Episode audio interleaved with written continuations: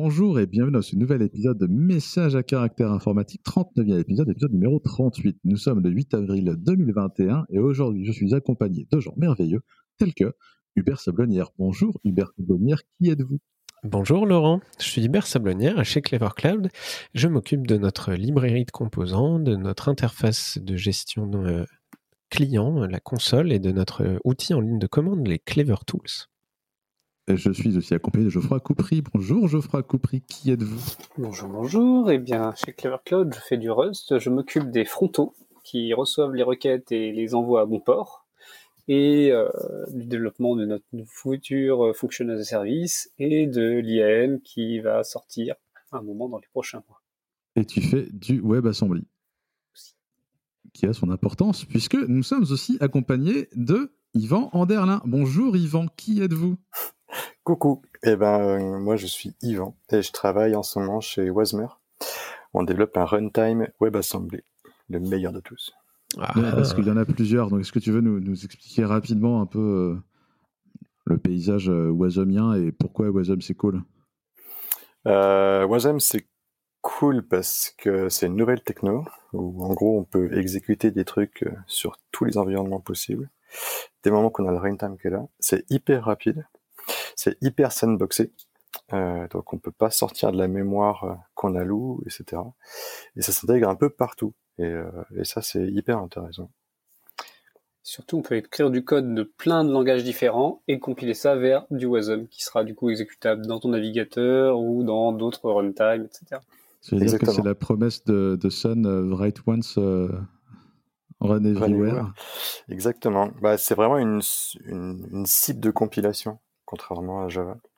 Euh, donc euh, on a Rust, AssemblyScript, euh, plein, plein, plein, plein, Swift, etc. C'est qui peuvent compiler vers WebAssembly. Et on peut du coup réutiliser des choses d'un langage à l'autre et tout. Et du coup, le boulot de Wasmer dans tout ce bordel-là? Eh ben, on exécute WebAssembly. plus généralement, en fait, on le compile vers du code exécutable. Donc, on supporte le plus de plateformes possibles, d'architectures possibles. Et puis on s'intègre, on intègre aussi le, le runtime euh, dans plein d'environnements, comme dans Python, Go, PHP, Ruby, Java, Postgres, etc., etc. Et puis euh, et le but du jeu, c'est d'avoir justement le runtime qui permet de compiler le plus vite et qui produit le code exécutable le plus rapide possible. Voilà. C'est la classe. Ouais. C'est la classe. Euh, on sait que la, vitesse, euh, c'est important. Il y a par exemple des gens qui ont compilé leur code PHP euh, dans du C et, ces gens-là s'appellent Facebook. Et d'ailleurs, Facebook, ils ont eu un petit souci. Et voilà, c'est une transition tout trouvée pour le premier lien de la semaine. il y a eu un leak de data chez Facebook. vous pouvez le tester sur Have I Been Pwned en mettant votre numéro de téléphone, parce qu'apparemment, c'est des données perso. Bah, alors, mieux, c'est pas être chez Facebook, hein, comme ça, on n'a pas de souci. Hein. Ouais, en plus, alors je précise, je crois que c'est Geoffroy qui parle du nom, je sais plus. Mais Have I Been euh, c'est un site sur lequel historiquement vous tapez votre email et il vous dit euh, dans quelle fuite de données votre email euh, est apparu. Et donc en fait, bah, j'ai un trou de mémoire sur la, la personne qui gère ce truc. C'est Troy Hunt. Troy Hunt. En fait, ce qu'il ce qu'il a fait, c'est qu'il a commencé à accumuler toutes les listes de email, mot de passe, enfin toutes les fuites, euh, les, datasets qui se baladent. Comme ça, en fait, à chaque fois qu'il y a un nouveau dataset, dataset qui sort de, hey, il y a eu une leak énorme de tel service, peuvent tout de suite vérifier, ah bah non, en fait, c'est encore, euh, ils ont encore recuit euh, tel autre leak qui date d'il y a 10 ans, et en fait, on s'en fiche. Mais effectivement, le nom I c'est, ça fait peut-être pas très très sérieux, mais c'est vraiment legit comme service, c'est hyper pratique. Et c'est très, bien. C'est utilisé par One Password notamment euh, pour te faire des alertes quand euh, un de tes emails que tu as dans tes comptes One Password euh, a, été pwned. Et, là, ils ont mis à jour pour ajouter la recherche par numéro de téléphone parce que dans ce leak Facebook, qui date de 2019, si j'ai bien compris, il y a pas mal de numéros de téléphone. Limite, il n'y a pas tant d'emails que ça, d'après ce qu'il disait. Il y a 500 millions de comptes et il y a à peine 20 ou 30 millions d'emails. Et le nombre de, de, numéros de téléphone, je me souviens plus. De ce que j'avais entendu, il faudrait, que je vérifie, mais ce qui s'est passé, c'est que euh, personne s'est connecté à Facebook et a upload un, un carnet de contacts avec tous les numéros de téléphone euh, existants dans le monde. Vous êtes tous mes copains, venez. Étonnamment, bah, il y en a un paquet pour qui euh, déjà tu sais que telle personne a tel numéro de téléphone en fait, donc tu as un lien numéro de téléphone machin. Si en plus tu t'arranges pour euh, essayer de tous les ajouter comme friend au fur et à mesure, et ben il y en a qui tu auras plus d'infos. Je pense que c'est comme ça que ça s'est fait, mais c'est ce que j'ai vu passer aussi. Ouais. Et euh, j'avais précisé un truc. Oui, le, dataset est, est, composé de un fichier par pays. Euh, et il y avait quand même 20 millions de lignes euh, pour la France. Quoi le, un truc que je trouve euh, important de préciser, et Geoffroy, tu l'as, tu l'as, tu l'as dit, euh, sur Twitter, il y a pas mal de gens qui se sont demandé euh, mais c'est quoi ce site Ava Pond Est-ce que c'est legit? Est-ce que c'est safe? Pourquoi est-ce que je mettrais mon mail et mon numéro de téléphone dedans? Et il y a pas mal de gens qui ont eu peur. Et, du coup, non, c'est en fait, voilà, c'est, pour ça que je l'ai, je l'ai précisé justement. Non, c'est vraiment du sérieux, quoi. Et, C'est même utilisé par Firefox. Hein. Dans le navigateur, on peut avoir des alertes, tout ça, et ils se basent sur leur database.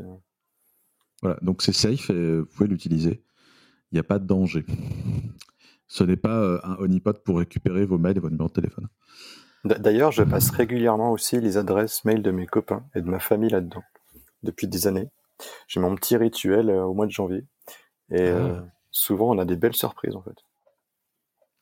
Ouais, il y avait des links LinkedIn aussi, je crois. il y a vraiment pas mal de trucs de sources diverses et variées. Ouais, moi, mon mail perso, il, il, est dans le cas de fuite, par exemple.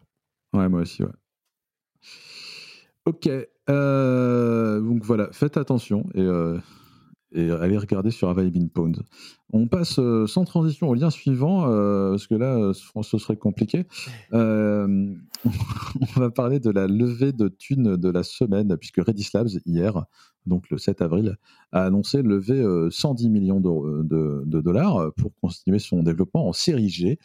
Euh, pour la petite histoire, si vous suivez un peu le message à caractère informatique, on parle souvent de, de levée de fonds chez les boîtes de data, parce que c'est un sujet qui, qui m'intéresse beaucoup, euh, parce qu'on utilise, on est beaucoup en tant que dev à utiliser des boîtes de bases de données, euh, enfin des, systèmes de, bases de données. Donc je trouve ça important de, de savoir un peu comment ça se passe dans cet écosystème-là. Donc 110 millions pour Redis Labs, la boîte qui édite Redis et les modules proprio Redis et qui avait embauché Antires, le créateur de Redis, il y, a, il y a longtemps, qui est parti depuis.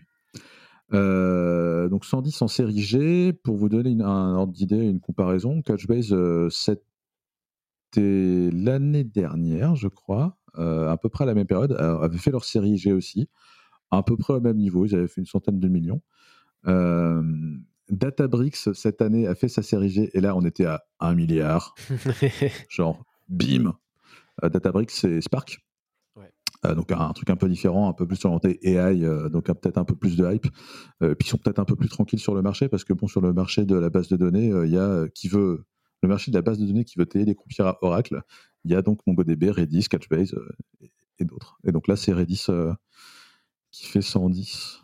Le dernier qu'on a, dont on a parlé là, récemment, c'était PinkUp. PinkUp, c'était du Rust. C'était les gens qui font TIDB et, et TIKV, donc le clé valeur et, le. du Go. C'est du Rust et du Go. C'est un compatible MySQL, si je dis pas de conneries. Et eux, c'était en série D. Et c'était 270 millions, soit plus que ce que Catchbase a levé depuis le début. Euh, voilà, c'était la puissance de la Chine euh, dans le monde de la base de données. Je trouve c'est intéressant de voir euh, d'où viennent les capitaux aussi et, comment le paysage se dessine politiquement et géographiquement sur ces trucs-là. Parce qu'on parle beaucoup de souveraineté et, et ça en fait partie vous avez un avis là-dessus? Est-ce que vous êtes utilisateur de Redis? Je sais que le protocole de Redis, euh, qui est assez simple, euh, est un protocole de stockage qui va peut-être finir dans euh, un certain face écrit pour faire du WASM. le face WASM, il s'est déjà causé du Redis en fait, ouais. Après, quel key value store on utilise derrière? Est-ce que c'est Redis ou est-ce que ce sera autre chose? On ne sait pas. Euh, peut-être que l'avenir contiendra même euh, Redis compilé en WASM. Je, ne sais pas. Ce serait drôle. Et peut-être que du coup, Redis sera multithreadé. Non, je ne sais pas. Euh, bim. Sujet qui fâche là. Sujet qui fâche. sujet qui fâche. Transition. Transition. transition. Et en cluster. Tiens, as-tu un sujet qui fâche, Laurent?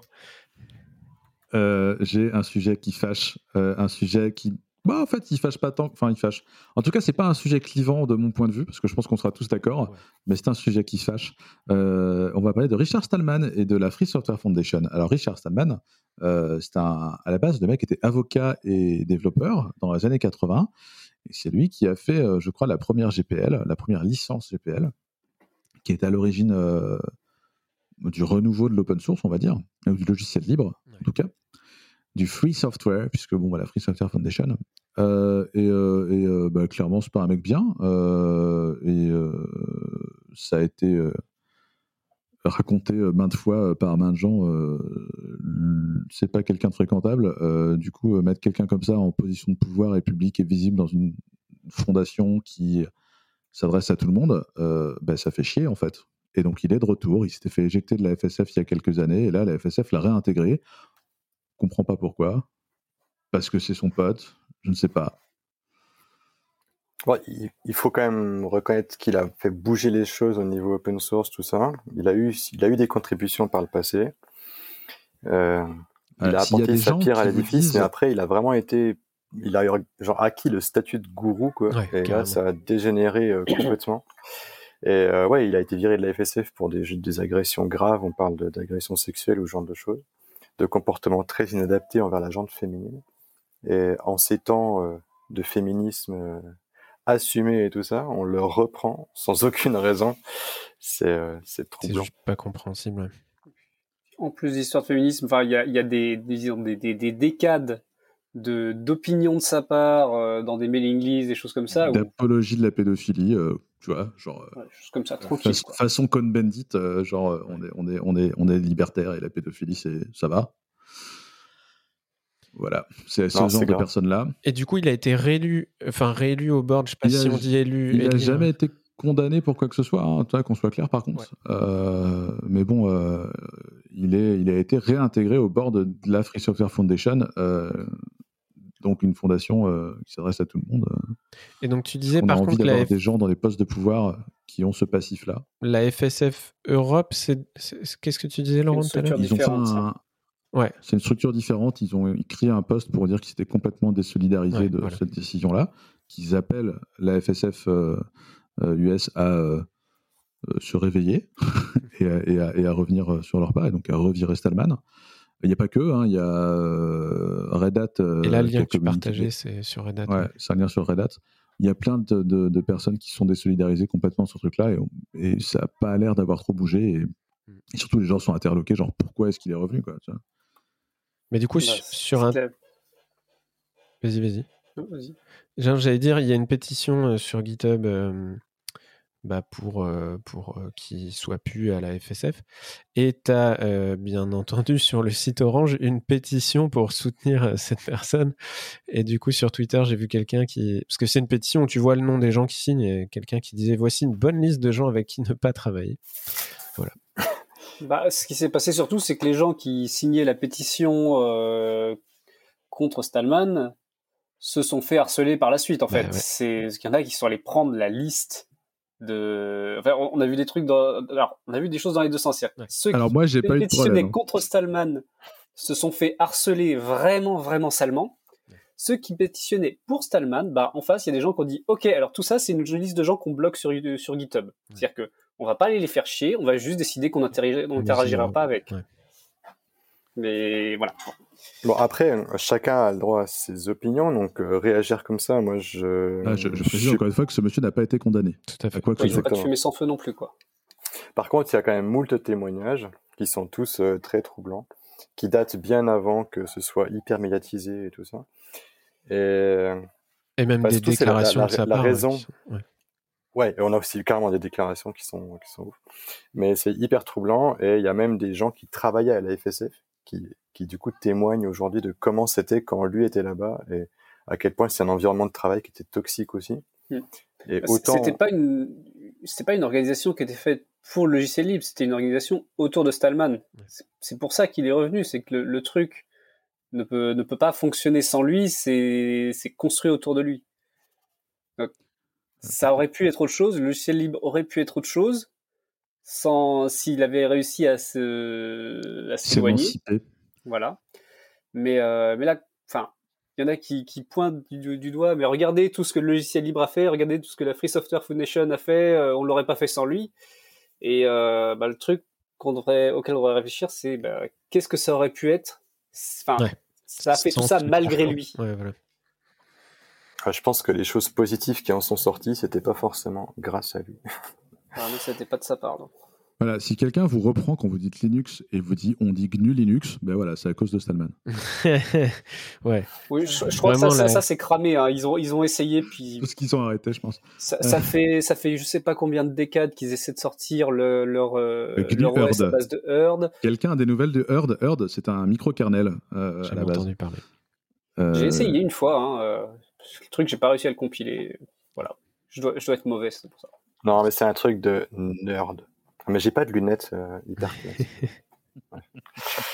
Bref, euh, bah, voilà, moi, moi ça me fait pas plaisir. Euh, donc voilà, on vous en parle. Hum, donc ouais, Stallman, c'était quelqu'un qui était à l'origine de, la GPL. Encore une fois, il était avocat à la base. la GPL, qui est une licence libre dite contaminative. Ça veut dire que quand vous utilisez la GPL, quand vous utilisez une librairie en GPL, tout votre projet tombe en GPL. Et donc, si vous avez suivi euh, l'écosystème euh, Ruby, en particulier Ruby on Rails la semaine dernière, ou il y a 15 jours, je ne sais plus, euh, eh ben, ils ont eu un petit problème de GPL. Est-ce que, je crois que c'est Geoffroy, tu vas nous en parler? Alors justement, on va pas dire que la licence est contaminationnative, comme tu dis, non contaminante peut-être? Contaminante, contaminative. Contagieuse, voilà. contagieuse, c'est bien contagieux sinon. Contaminative. Euh, non, en fait, ce qui se passe, c'est que euh, c'est pas, euh, on inclut du code GPL dans un soft, et donc tout d'un coup, ce soft passe en GPL. Non, c'est tout d'un coup, si ce soft était un soft qui était qui était propriétaire et pour lequel on ne, on ne fournit pas les sources à la demande, parce qu'en plus, voilà, tu peux filer un truc qui contient de la GPL tant qu'on t'a pas demandé les sources, voilà. Mais bon, si euh, c'est mis dans du proprio où tu files pas les sources, là tu te retrouves en violation de la GPL et euh, bah, il y a eu des procès où euh, on forçait les gens. Donc soit soit ça va, soit tu vas mettre ton soft en GPL pour rester compatible avec, soit tu vires le morceau qui utilise de la GPL. Et là, ce qui s'est passé, c'était un truc assez intéressant. Il y a une gemme qui s'appelle Mime Magic en Ruby qui est utilisé par un petit composant de Rails euh, qui s'appelle Active Storage, qui sert à un truc pas très très utile, genre juste upload des fichiers. Genre pas du tout utilisé, non, non, voilà. Dès que vous utilisez une API compatible S3, en général, ça passe par truc là. Donc... Euh. Voilà. Et donc même Magic, ça sert à reconnaître le type du fichier, genre est-ce que euh, c'est une image PNG, est-ce que c'est euh, un PDF, ce genre de choses. même type, Et en fait, cette euh, gemme utilisait un fichier XML qui était généré par, je sais plus, je crois que c'est un projet en Perl ou un truc comme ça, enfin un vieux machin, qui était en GPL, et il était sorti que bah, le, le fichier généré, du coup, est aussi sous GPL. Donc si ce fichier était euh, ship avec la gemme en Ruby, qui était en MIT, bah, tout d'un coup, ils se sont retrouvés en violation de la GPL. Donc, ce qu'ils ont fait, c'est qu'ils ont viré toutes les versions euh, publiées de, la GEM euh, jusqu'ici qui étaient en MIT, et on en sorti une qui était en GPL pour euh, bah, du coup résoudre le, conflit parce que tu pouvais pas sortir sous MIT un truc qui était déjà sous GPL. Du coup, les gens ont mis quand, ils ont voulu mettre à jour leur, leurs install Rails et tout ça, ils ont vu que ça pétait parce que telle dépendance n'était pas à jour ah bah c'est pas grave, je vais, la mettre à jour et puis bah, tout d'un coup tu as du code qui est vraiment explicitement sous licence GPL. En fait, il était déjà GPL à l'avant. Oui. Mais tu as du code qui est explicitement sous licence GPL dans, ton dans ton Rails et du coup euh, bah euh, tu es en violation de la GPL voilà. Et euh, bon, ce qu'il en est sorti, c'est que ils ont sorti dans Rails et y compris des vieilles versions des 5.2, des choses comme ça, ils ont sorti une version d'Active Storage qui dépend pas de MimeMagick. Mais sur le moment, ça a été euh, genre une espèce de branle-bas de combat. Personne ne savait qu'est-ce qu'on met à jour, quel, quel, quel, quel livre on utilise, qu'est-ce qu'on fait. Et... Ouais, il est sorti un beau bordel et surtout une, euh, euh, une remise en question à chaque fois de les systèmes de dépendance avec les dépendances transitives. C'est quand même un sacré setup de cartes et c'est quand même sacrément compliqué quand, tu, quand ton arbre de, de transitivité est si profond. Quoi. CF, Ça résout tellement de problèmes, honnêtement. Enfin, après avoir fait un certain nombre de projets en C où tu vas choisir à la main toutes tes dépendances, tu vas les cueillir dans le champ, les mettre dans ton, dans, ton petit sachet euh, tout proprement et tu, tu, déposes ça dans ton, dans ton code que tu ne mettras plus jamais à jour en fait de toute mhm. façon. Donc euh, non, vraiment, enfin, c'est cool d'avoir des dépendances et une gestion de dépendance propre. Hein. Ouais, ah, maintenant, clairement. maintenant, quand tu fais un npm install, euh, tu télécharges l'équivalent d'un CD-ROM de, de Node Modules euh, dans ton projet. Quoi. Oui, parce que Hubert Sablonnière, c'est Monsieur Vanilla euh, JavaScript chez Clever Cloud. Il, dit ça, il dit ça, mais maintenant dans, dans ses web components, il y a un truc qui télécharge un gros bout Wasm. Hein. C'est pas encore mergé. mais bientôt, ouais. Ouais, mais ça va, c'est un biscuit. Euh, ouais, un avis là-dessus, euh, tous. Euh, est-ce que. alors, j'y connais rien en juriste, enfin, tout ce qui est légal pour les licences et tout. À chaque fois, j'évite vraiment le problème. Je suis adepte de la licence Do What the Fuck You Want. mais il n'y a pas la LGPL, justement, qui résout ce problème? Genre... La laisseur. Ouais, mais qui est aussi pour les librairies, justement. Parce que dans ce cas-là, on parle d'une bibliothèque, en fait, qui est utilisée par notre composant contaminante de mémoire. Ah, voilà, c'est si le truc qui générait le fichier utilisé par MimeMagick, si ce, ce projet-là avait, euh, avait été en LGPL, il y aurait effectivement pas eu le souci, quoi. J'en ai déjà parlé dans un épisode, mais euh, il y a eu une présentation euh, en ligne au Nantes JS, je crois, où hum, Jean-Michel Leguet, je crois, Leger, euh, à parler des licences, alors il dit bien qu'il n'est pas expert là-dedans, mais ce qui était pas mal, c'est qu'il évoquait plusieurs outils, notamment un qui est fait par GitHub, qui te permet de scanner tes dépendances et de, vérifier ce que tu es en train de faire, etc. Et ça marche avec Node, avec Ruby, avec pas mal de trucs. Et, euh, je trouve ça assez sain quand même de temps en temps de, de regarder un peu tout ce que tu ramènes dans, dans ce que tu fais. Quoi. Je trouve que ça pose deux questions. C'est l'existence d'une librairie standard euh, vraiment fournie pour éviter d'aller trop facilement taper ailleurs. C'est peut-être une des raisons du succès de Go, je sais pas. Je sais que la, la lib standard Go plaît à beaucoup de gens. Euh, moi, moi, elle me plaît pas parce que quand je veux faire un map et un filter, euh, bah, je suis tout seul. Mais il y a des gens que ça qui ça plaît. Et puis, ça, ça c'était le troll gratuit de, de j'allais dire de l'épisode, mais il y en aura d'autres.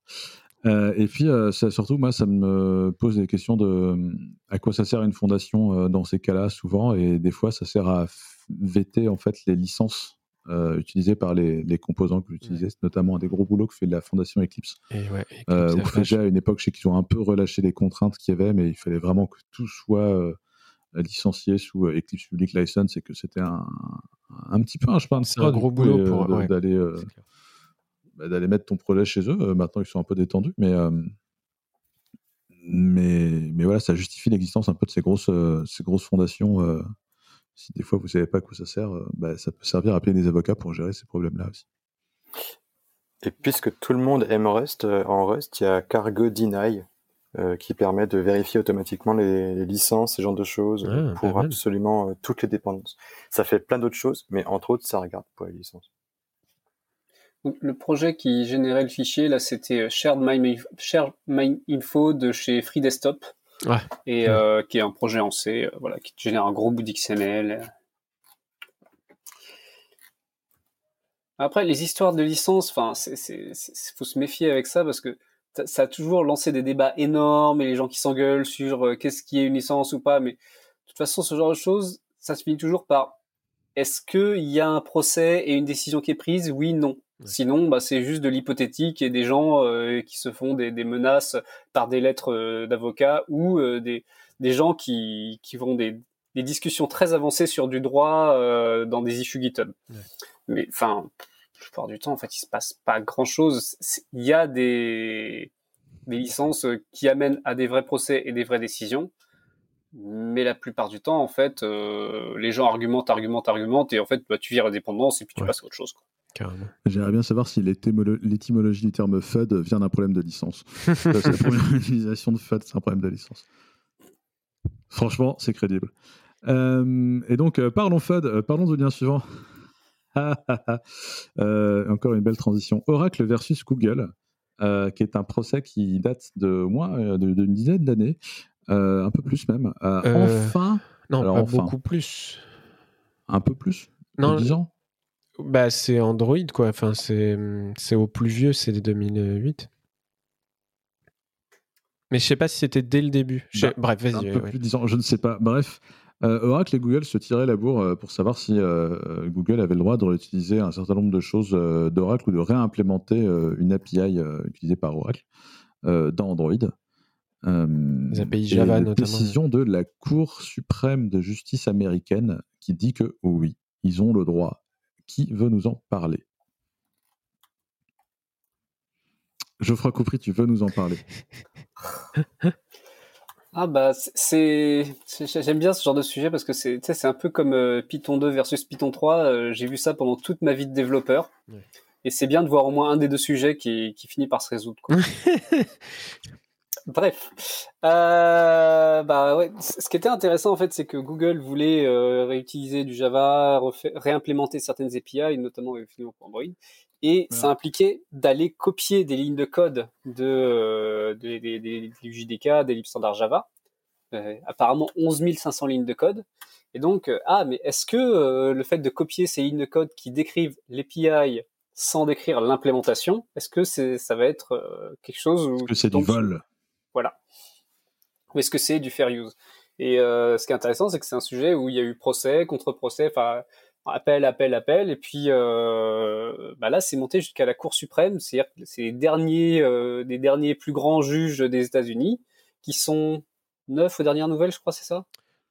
Quand ils sont Je tous sais là, ils sont neuf. ouais. Enfin, c'est la Cour Ouais. suprême, quoi. C'est genre la dernière instance. euh, qui, sont, qui sont nommés à vie euh, par le président. Et euh, ouais, ils ont rendu la décision que, bah, en fait, euh, c'est bon, Google, ils avaient le droit de faire ça. Et donc, c'est par exemple, quand tu crées une interface en Java, tu crées, euh, la- tu listes les méthodes, tu listes les, les, les types et les noms des, des propriétés, qui sont, enfin des paramètres qui sont acceptés par les méthodes, mais t'as pas du tout l'implémentation, c'est ça? C'est ça. Là, euh, ils ont fait leur propre implé- implémentation. Et c'est C'était toute quoi, c'était l'interface, toute l'API qui était, euh, qui était qui est partagée, Mhm. mais Google avait sa propre implémentation. Quoi. C'était Dalvik, en fait, le truc? Euh, Dalvik, c'était la VM euh, Android Java euh, Euh, qui fait qu'ils ont été bloqués en Java 7 pendant des années, d'ailleurs, avant de se tourner vers Kotlin. possible. Bah, maintenant, je crois que ça s'appelle le Android Runtime ou un truc comme ça. Ça englobe un peu tout. Je sais pas si. ART. Je sais pas. Et pour, enfin, en gros, Notez qu'on est des gros experts sur le euh, sujet. C'est ça. On a des interrogations. Euh, Ah, mais ce qui est surtout important, c'est que, en gros, on peut pas. euh, Enfin, on, on a le droit de copier des interfaces, en fait, parce que c'est ce qui est exposé à l'utilisateur. Et, euh, et l'implème derrière, en fait, elle peut être différente. Mais on peut pas dire, ah, mais t'as la même interface que moi, alors du coup, t'as copié, quoi. Parce Ouais. que finalement, c'est, c'est plutôt par, par euh, convenience, je sais pas comment on dit en français, mais pour, par, par facilité pour l'utilisateur, on peut proposer la même chose. Mais, euh, En l'implémentant différemment. exactement. Ah, C'est-à-dire qu'ils voulaient fournir un langage que, que les, avec lequel les gens étaient familiers pour développer le, sur Android, et c'est Java qu'ils ont pris. Hmm. Effectivement, est-ce que le fait de copier euh, la même API, euh, c'est quelque chose de valable? Alors, je crois que j'ai vu passer qu'il y avait eu un amicus brief de chez Microsoft, au passage, qui sont jamais en reste quand, quand il s'agit de mettre un taquet à Oracle, et euh, pour dire, bah alors, vous voyez que il y a le, ce petit projet super sympa qui s'appelle Wine, qui avait euh, pris les API de chez euh, de Windows et qui les a réimplémentés complètement. C'est-à-dire ils ont pris toute la suite d'API et ils ont dit voilà ce, ce syscall-là on le fait comme ça, etc. Et ils ont dit bah, regardez ça permet la compatibilité entre plateformes et nous ce qu'on a fait après c'est dans Linux on a repris euh, les syscall Linux et on a fait ça en surcouche de Windows pour euh, Linux sur Windows et tout ça. Et donc pour vous montrer que copier des API en fait c'est quelque chose de très bien, surtout quand il s'agit de mettre un gros taquet à Oracle. Bon, après, Oracle, il joue sur, euh, il joue mal parce qu'ils ont aussi Graal VM, qui est une VM un peu universelle. Et euh, ils ont implémenté genre euh, Ruby, entre autres, euh, dedans. Et, euh, Truffle bah, Ruby, ouais. ouais, Truffle Ruby. Et le truc, c'est bah, ils réutilisent les mêmes API que, euh, que la, la VM Ruby officielle. Il y a Donc, je sais pas. Ruby, il y a du R, il y a, il y a plein de langages qui ont été portés par-dessus, ouais. Ouais. Ruby, Python, R et deux, trois autres, je crois, plusieurs autres, mais euh, Et du coup, s'ils avaient gagné ce procès-là, ben, ça veut dire qu'ils auraient perdu Graal, enfin, genre Alors, Truffle Ruby. J'en sais rien. ça mais dépend. C'est s'ils avaient gagné ce procès-là, euh, il aurait fallu que quelqu'un se décide à aller faire un procès de plus de 10 ans, et je sais plus, ils avaient estimé à, je crois, 100 millions de dollars, un truc comme ça, les, coûts d'avocat qu'il y a eu chez Google. juste, les frais. Voilà. Genre, quelqu'un qui décide, hé, hey, je vais appeler mon avocat, on va se faire Oracle. Vous n'avez bah, pas des... Databricks pourrait, hein. retour à la qualité. C'est vrai qu'ils ont un peu d'argent.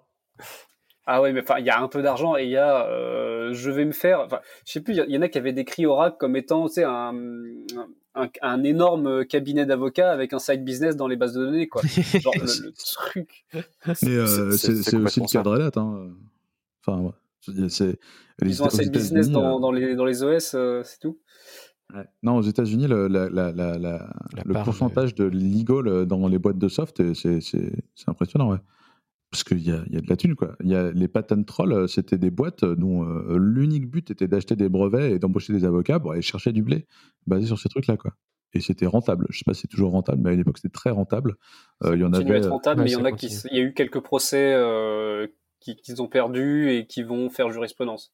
Mais ils s'arrangent toujours pour aller faire des procès dans les États qui les arrangent. Hein, J'allais dire, moi, ça me rappelle des souvenirs de Devox Belgique où les historiquement, c'est peut-être moins le cas ces dernières années, je ne sais plus trop. Les deux plus gros sponsors qui avaient les deux plus gros stands à l'entrée, l'un en face de l'autre, c'était Oracle et Google. Et du coup, euh, il y avait des keynotes où il y avait des membres des deux sociétés et des membres. Euh, tu vois, c'est pas juste euh, on a tous les trois peut-être des potes chez Google et chez Oracle. Là, tu étais sur des gens très importants et qui avaient l'un contre l'autre. Des... Tu sentais que derrière, il y avait cet enjeu-là et de ah oui, mais vous avez, vous avez piqué nos API, etc. C'était un peu, un peu tendu, quoi. il y a une influence d'opinion après, quoi. Ouais, forcément. Bref, euh, deux gros géants qui se foutent sur la gueule et à coup de millions, et, voilà. Pour euh, finalement un résultat euh, bon. Non, du coup, il va nous falloir un autre sujet parce qu'on manque de popcorn après. Là. Alors, c'est peut-être une bah, transition directe. versus Pour parler de euh, une autre levée de fonds euh, euh, qui est la création de la Deno Company. Et ceci est un sujet tout trouvé pour Hubert Sablonnière qui va nous parler de son amour de Deno. Bonjour, je suis Hubert Sablonnière et j'aime parler de Deno que je suis censé prononcer Dino. mais bon, bref. Donc ouais, Deno, pour rappel, est un runtime euh, JavaScript et, TypeScript, on va dire, euh, qui, est, qui réutilise abondamment euh, V8, tout comme Node, dont une partie... Qui est écrit en C++, c'est ça?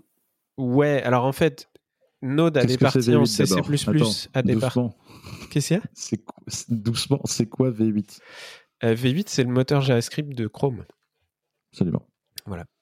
Euh, et, donc, euh, Node a une bonne partie de son code écrit en C++, a aussi une partie de son code écrit en JavaScript. Euh, et Dino a une partie de son code écrit en Rust, une partie en TypeScript, mais qui en fait commence à être écrit en JavaScript, c'est compliqué. Euh, et donc, euh, Deno, qui est, sorti en 1.0 il y a un peu moins d'un an, euh, le projet annonce qu'ils ont créé vraiment une, société à, but lucratif, on va dire, au-delà du projet open source qui existe depuis quelques années. Ils expliquent qu'ils ont levé 4,9 millions de dollars auprès d'investisseurs divers et variés.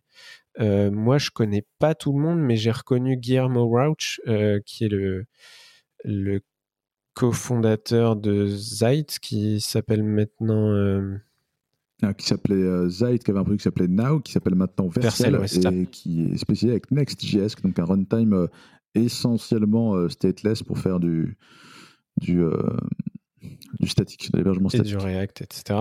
On a aussi The Mozilla Corporation, et puis après, vous irez voir la liste, mais moi, les autres gens, je les connais pas trop. Donc 4,9 millions pour pouvoir payer des gens à temps plein des professionnels pour travailler là-dessus. Euh... Ça veut dire que Mozilla a de l'argent à mettre pour payer des gens à temps plein? J'allais le dire, ça c'est le moment où on pas trop On sait pas trop combien ils ont mis. Hein. Ils ont fait une charrette, mais ils investissent dans un runtime euh, chelou. Ah, chelou, c'est toi qui le dis. Moi, je le. Non, je le dis aussi. euh, non, mais alors, du coup, dans l'article, on a, euh, en gros, on... il trouve que le server-side JavaScript, c'est euh, désespérément fragmenté, que Node a une mauvaise infrastructure et, et, et, géré avec des comités qui n'ont plus du tout de d'envie de, d'innover. Du coup, ils ont décidé de le fragmenter encore plus. C'est un constat sur l'envie d'innover que je pouvais partager. Il y a, il y a quand même eu une, une petite période depuis quelques années euh, avec des discussions internes qui bougent pas beaucoup. Mais là, clairement, depuis un an, si vous suivez, il y a beaucoup de choses qui bougent et qui arrivent. Enfin, ça, c'est mon point de vue. Dans l'article, il précise euh, Soyez certain que Deno restera MIT. Voilà, donc euh, bah, on a parlé récemment de, projets qui changent de licence il y a quelques on épisodes. Parle de la SSPL. Donc euh, bon, voilà. en tout cas, ils, annoncent qu'ils resteront bien MIT sur le projet et ils disent qu'ils ne, ne croient pas au business model open core. Euh, ils pensent pas que c'est pertinent pour un, une, plateforme de, de, programmation comme Dino. Euh, par contre, ils précisent donc qu'ils ont bien l'intention de poursuivre des, applications commerciales de Dino et que leur euh, business sera basé sur le, le, projet open source, mais qui ne tenteront pas de monétiser directement le projet open source. Et, euh, et puis ils évoquent sur la fin que beaucoup de développeurs préfèrent avoir des API euh, web. Et en fait, ils misent de plus en plus. Autant il y a, il y a depuis un an, ils misent sur le on a un runtime TypeScript. Après, les gens ont pigé qu'en fait, bah, ils, utilisaient TypeScript sous le capot et qu'ils allaient runner du JavaScript. Donc, moi, euh, je trouve que c'est du maquillage, mais au moins, ça a le mérite de, de just, ça juste marche, tu vois. Euh, not impressed. Mais je suis pas très impressionné, voilà, désolé. Euh, par contre, c'est vrai qu'ils mettent énormément en avant le fait que c'est nécessaire dans ce runtime server d'avoir les mêmes API que dans le navigateur. Et ce qui est intéressant, c'est que ce point de vue qui pousse a quand même fait bouger ou accélérer des choses qui étaient déjà en cours chez Node pour supporter des API euh, du browser euh, comme l'API URL, les, les abort signals, les, les event emitters, etc. Euh, les, event target. bref, et ce qui a été annoncé dans la foulée, c'est Deno Deploy. Donc vous allez sur deno.com/deploy, qui est en fait, enfin, c'est des workers Cloudflare en fait. Enfin, désolé, hein, encore une fois, je suis pas très impressionné, mais c'est à peu près la même API, donc c'est assez similaire aux API euh, qu'on a dans un service worker. Vous faites AD... Qu'est-ce qu'il y a? C'est la même API, ils ont le droit de le faire. bah, du coup, c'est une API standard des navigateurs. Donc, je sais pas trop quelle est l'IP euh, là-dessus, mais vous faites add event listener fetch et vous écoutez les requêtes HTTP comme ça. Et après, vous allez utiliser à peu près les mêmes API que dans le navigateur pour répondre à la requête, plus des trucs spécifiques à Deno.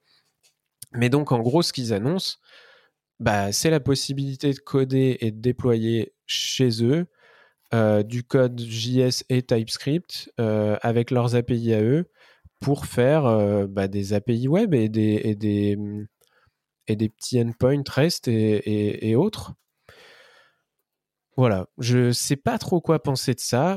ce qui est certain, c'est que c'est loin d'être les seuls et on va peut-être digresser un peu sur le, le, le, sur le, le face en général ou le fait d'avoir des, des, petits bouts de fonction qui répondent à des, à des endpoints enfin des, des, requêtes HTTP.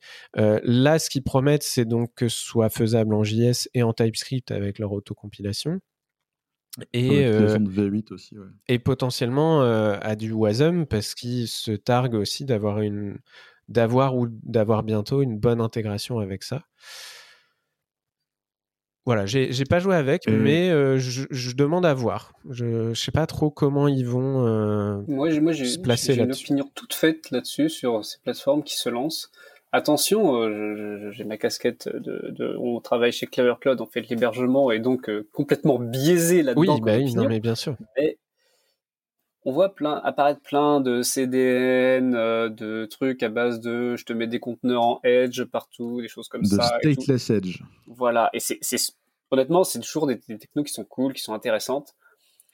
Le problème, c'est que bah, quand tu fais du soft, euh, tu fais pas que le, le stateless. Il hein. faut que quelqu'un gère le stateful, il faut que quelqu'un ait ta base de données. Bah Tout le monde veut être le CDN super sympa, euh, ultra, euh, ultra scalable, déployé partout dans le monde, etc. personne veut gérer ta base de données, tes backups, tes upgrades de DB, tes, ta, ta haute dispo, tes choses comme ça. Personne ne veut le gérer. Et le problème, c'est quand tu fais un CDN comme ça, ben c'est bien, mais quand ça cause à une DB, elle est où ta DB euh, Quel coût de bande passante tu vas avoir pour y causer? Parce que genre, si tu es hébergé sur des machines qui sont pas chez Amazon et que tu mets ta DB chez Amazon, tu vas mais, cramer ton, tes, tes coûts de bande passante. Euh, en fait, T'as plein de détails comme ça. La latence aussi, tu vois, petit détail, la latence. Quoi. la latence. Bah, et en fait, c'est ça, c'est. Oui, le truc a l'air super cool, pas cher et tout, mais t'as tout un tas de détails qui deviennent euh, un peu pour ta pomme là. Dans, la, dans le tuto, euh, enfin dans le, la doc, il y a un tuto persister de la donnée avec FaunaDB et avec DynamoDB. Donc, euh, détrompez-moi, mais c'est deux produits d'AWS. C'est des SaaS. Ou c'est des SaaS Non, je confonds. FaunaDB, euh, c'est un, un back-end as a service. Ouais. Donc c'est un SaaS. Et euh, Dynamo, je sais plus c'est qui, c'est Amazon. Dynamo, c'est Amazon, non? Bah à force, euh, ouais, je, je les connais pas bien. Ouais, c'est Amazon. Mais donc, tu vas bien re-avoir derrière ton, ton API que tu as déployé chez eux, re un appel avec de la latence. Enfin, je sais pas. Je... Et alors, tu disais, c'est pas cher. Pour l'instant, les pricing limits, on n'a pas de tarif Alors je disais c'est pas cher parce qu'il y a un certain nombre d'autres plateformes de ce style-là qui existent, qui te sortent toujours des, des, coûts très très bas. Parce qu'effectivement, bah, ça coûte pas très cher d'aller euh, poser une ou deux machines en edge quelque part et voilà. Moi j'ai une autre lecture de tout ça. plus cher aussi. Tu disais Yvan? Ouais, j'ai une autre lecture euh, très différente de tout ça. Euh, moi, je suis pas biaisé par l'hébergement ou le face et tout. Mais ce que moi je vois, c'est que Ryan Dahl, il a, il était très déçu de ce qu'est devenu Node.js, qui prend sa revanche avec Dino, et que en fait, il a bien envie que de garder le contrôle dessus. Et puis, euh, pour ça, il lui faut de la thune. Et euh, il, a, il lève de l'argent, d'ailleurs beaucoup d'argent hein, pour une série C de 4,9 millions, c'est c'est pas mal. Je pense qu'il a, il a une lifetime de plusieurs années, quoi. Euh, à moins qu'il crame tout. Combien là-dedans euh bah, Au moins deux, mais je sais pas si. Bah, on n'a pas les détails de qui va être payé tout de suite, mais euh, dans la core team, ils, étaient, ils sont plus que deux. La question, c'est qui est embauché, qui continue sur le projet open source. C'est pas encore très clair là-dessus, du peu que j'ai vu. Et puis, bah, pour moi, il faut de la thune. Qu'est-ce qui marche facilement aujourd'hui? Bah, Justement, tous ces petits trucs un peu face et tout. Et puis, euh, bah, c'est un gâteau qui est énorme. Euh, donc, euh, ils s'installent dessus, même s'ils révolutionnent rien. Ça leur permet juste d'avoir du cash flow pour continuer et peut-être avoir un vrai produit derrière qui pourrait exister. j'ai pas d'analyse autre C'est le moment où je te pose une question peu subtile à base de c'est quoi le produit de Wasmer? C'est vrai que c'était subtil. Faudra que je te tue après. Ainsi que tous nos auditeurs. Ce sera coupé au montage. non, j'ai confiance en vous, mais, on en reparle la semaine prochaine, c'est ça? Non, je peux pas dire le produit qu'on va faire. Euh, mais en fait, c'est ce que dit Geoffroy est très juste. C'est-à-dire que tout le monde, veut se faire de l'argent facile maintenant euh, avec ces trucs-là, mais personne pense à euh, oui, mais comment on se fait de l'argent dans cinq ans? Et les problématiques qui vont arriver, héberger euh, tous ces trucs-là, comment gérer le edge en fait, euh, comment mettre à jour tous ces trucs et tout. Bah en fait, euh, personne n'y pense maintenant quoi. On va tous faire le petit runtime qui va bien, qui est un peu un peu fifou. il y aura toujours un public pour ça. Mais, mais finalement, ça s'arrête là. Il n'y a pas de recherche. Ouais, mais en fait, on va un peu dans le mur avec Edge parce que c'est un gros bordel. Et, et comment on va organiser ça en fait? Indépendamment de comment on organise ça, tu penses qu'il y a vraiment, vraiment, vraiment, vraiment un besoin? Genre, euh, ça nous fait marrer, nous, en tant que dev, de jouer avec des technos comme ça. Mais sur la plupart des déploiements, entre guillemets, standards, euh, moyens euh, de la plupart des devs, est-ce qu'il y a un intérêt aussi fort que la Ouais, parce que pour moi, le Edge, on est, on est seulement au balbutiement. bah, je vais rebondir parce que j'ai balancé les liens dedans, mais bah, là, on a Dino qui lance des machins de déploiement et tout, mais il y a des projets comme bah, Suborbital ou Lunatic qui sont aussi des, des projets à base de WebAssembly et euh, qui font aussi un peu du FAS, enfin du cloud native, machin. Je sais jamais dans quelle catégorie ranger tout ça, mais. Bah, en fait, il y a un truc que tu as mentionné au début, c'est que Wasm c'est cool parce que ça isole. Et euh, Hubert, tu disais que c'était basé sur V8, euh, ce que faisait Deno, et de mémoire, Cloudflare utilisait V8 pour faire tourner du Wasm. Ouais. au début. Et du coup. Ouais, Cloud... c'est Geoffroy confirmera, mais Cloudflare, ils avaient. Je sais plus si c'est eux ou Fastly. Il y a un des deux qui a publié comment ils utilisent un, Cloudflare. Cloudflare utilise V8 et Fastly, ils ont leur propre runtime, Lucet, et maintenant ils sont en train de tout migrer vers Wasentime.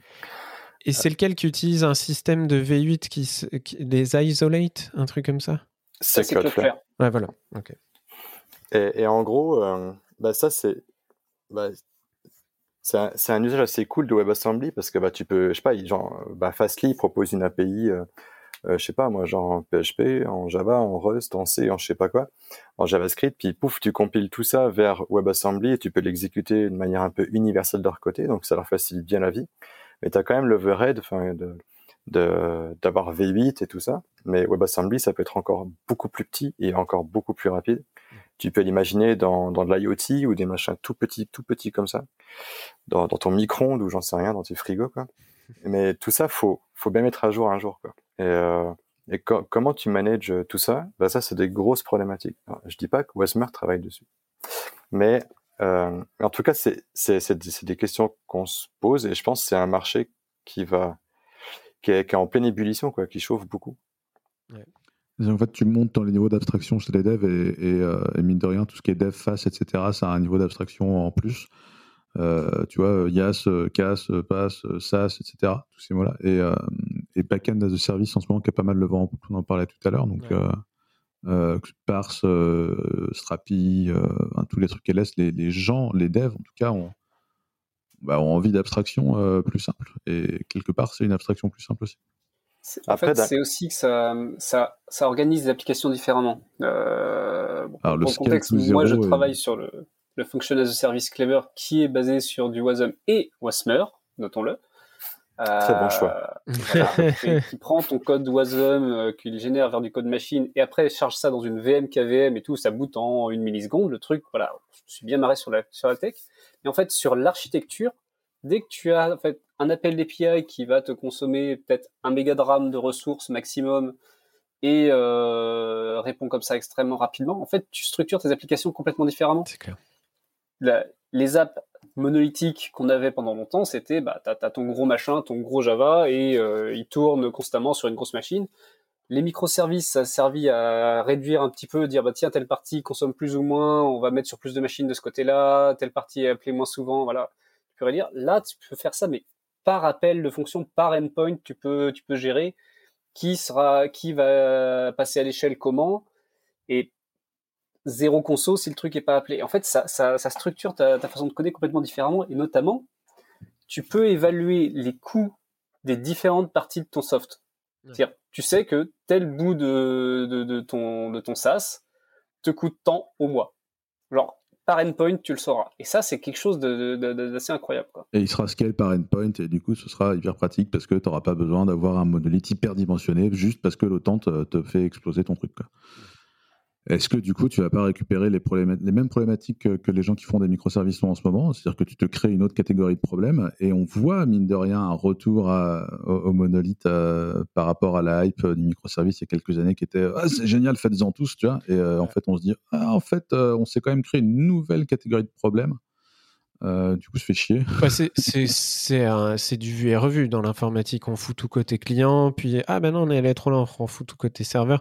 Là, tu le cites avec les microservices. On a la même chose avec euh, tous les gens, et on en fait partie, qui ont joué avec Lambda et des trucs comme ça, tout mettre dans des fonctions. Et puis après, en fonction du de ton contexte, tu vas finir par trouver le juste milieu qui, qui colle à tes, à tes cas de figure. Mais ce qui est certain, c'est que il y a des, des contextes où ce, ce, ce, ah, enfin, où, le, le, face comme ça aussi euh, d'une singularité aussi petite a du sens et, euh, et, ça va transformer une partie de comment on fait et particulièrement ce que disait Yvan, le c'est pas tant c'est aussi une question de euh, j'ai isolé des petits bouts dans des trucs qui scale en 2-2, mais c'est aussi la, la, possibilité de le déployer à the edge beaucoup plus facilement. Et, et, forcément, dès que ça dépend d'une base de données ou d'un subservice, si c'est pas juste pour faire du CPU ou autre, ça repose des problèmes, etc. Enfin bref, l'informatique, c'est compliqué. Après, c'est un avantage de WebAssembly, c'est que bah, c'est super léger. Bah, L'exemple chez Clever, vous l'insérez dans, des trucs en KVM et tout. C'est juste mortel, quoi. Et, euh, et finalement, ça simplifie beaucoup pour les cloud providers. Ils ont plus à gérer un milliard de techno, mais ils peuvent très bien prendre les technos, les compiler vers WebAssembly, et ça permet, enfin, ça élimine pas mal de catégories de problèmes, et on peut se concentrer sur des choses plus importantes que ah mince, Java X a pété euh, telle version, je sais pas quoi. Mais donc, ouais, moi, euh, Dino, euh, j'ai encore du mal à comprendre euh, où ils vont et ce qu'ils proposent vraiment. On n'a toujours pas vu de benchmark qui poutre Node. On n'a clairement pas la, démonstration qu'ils ont un écosystème aussi riche, même si, si vous suivez le Reddit de Dino, et ça, ça foisonne d'idées, de projets, mais on ne sait pas trop vers où ça va. Et c'est pas juste de la réimplémentation, genre on a réécrit ça, je sais pas quoi. Tu, tu j'ai pas entendu, tu poses la question? Tu vois, tu, tu, dis ça foisonne, mais moi je me questionne, si, à chaque fois qu'il y a une nouvelle tech qui arrive, tout le monde réimplémente ce qu'on a ah, déjà fait. Ah mais c'est exactement ça, à tel point que euh, bah il y a un serveur HTTP euh, Dino qui ressemble à Koa et qui s'appelle Hawk, tu vois. Enfin, non, mais enfin, et il y en a un que c'est pas Express, c'est Train. Enfin, bref, non, il y, a tout un paquet de gens qui réimplémentent un paquet de trucs qui existent déjà pour Node. Moi, ce qui me chagrine, c'est que ça manque de cross-compat et de dire, bah, j'ai euh, une racine qui est très JS et j'injecte les deux trois spécificités pour faire un appel à un module Node ou un module Dino. Parce qu'il y a un moment, euh, parser des headers JS, et les valider ou autre, c'est t'as pas besoin d'API native et c'est le même code qu'on pourrait avoir des deux côtés.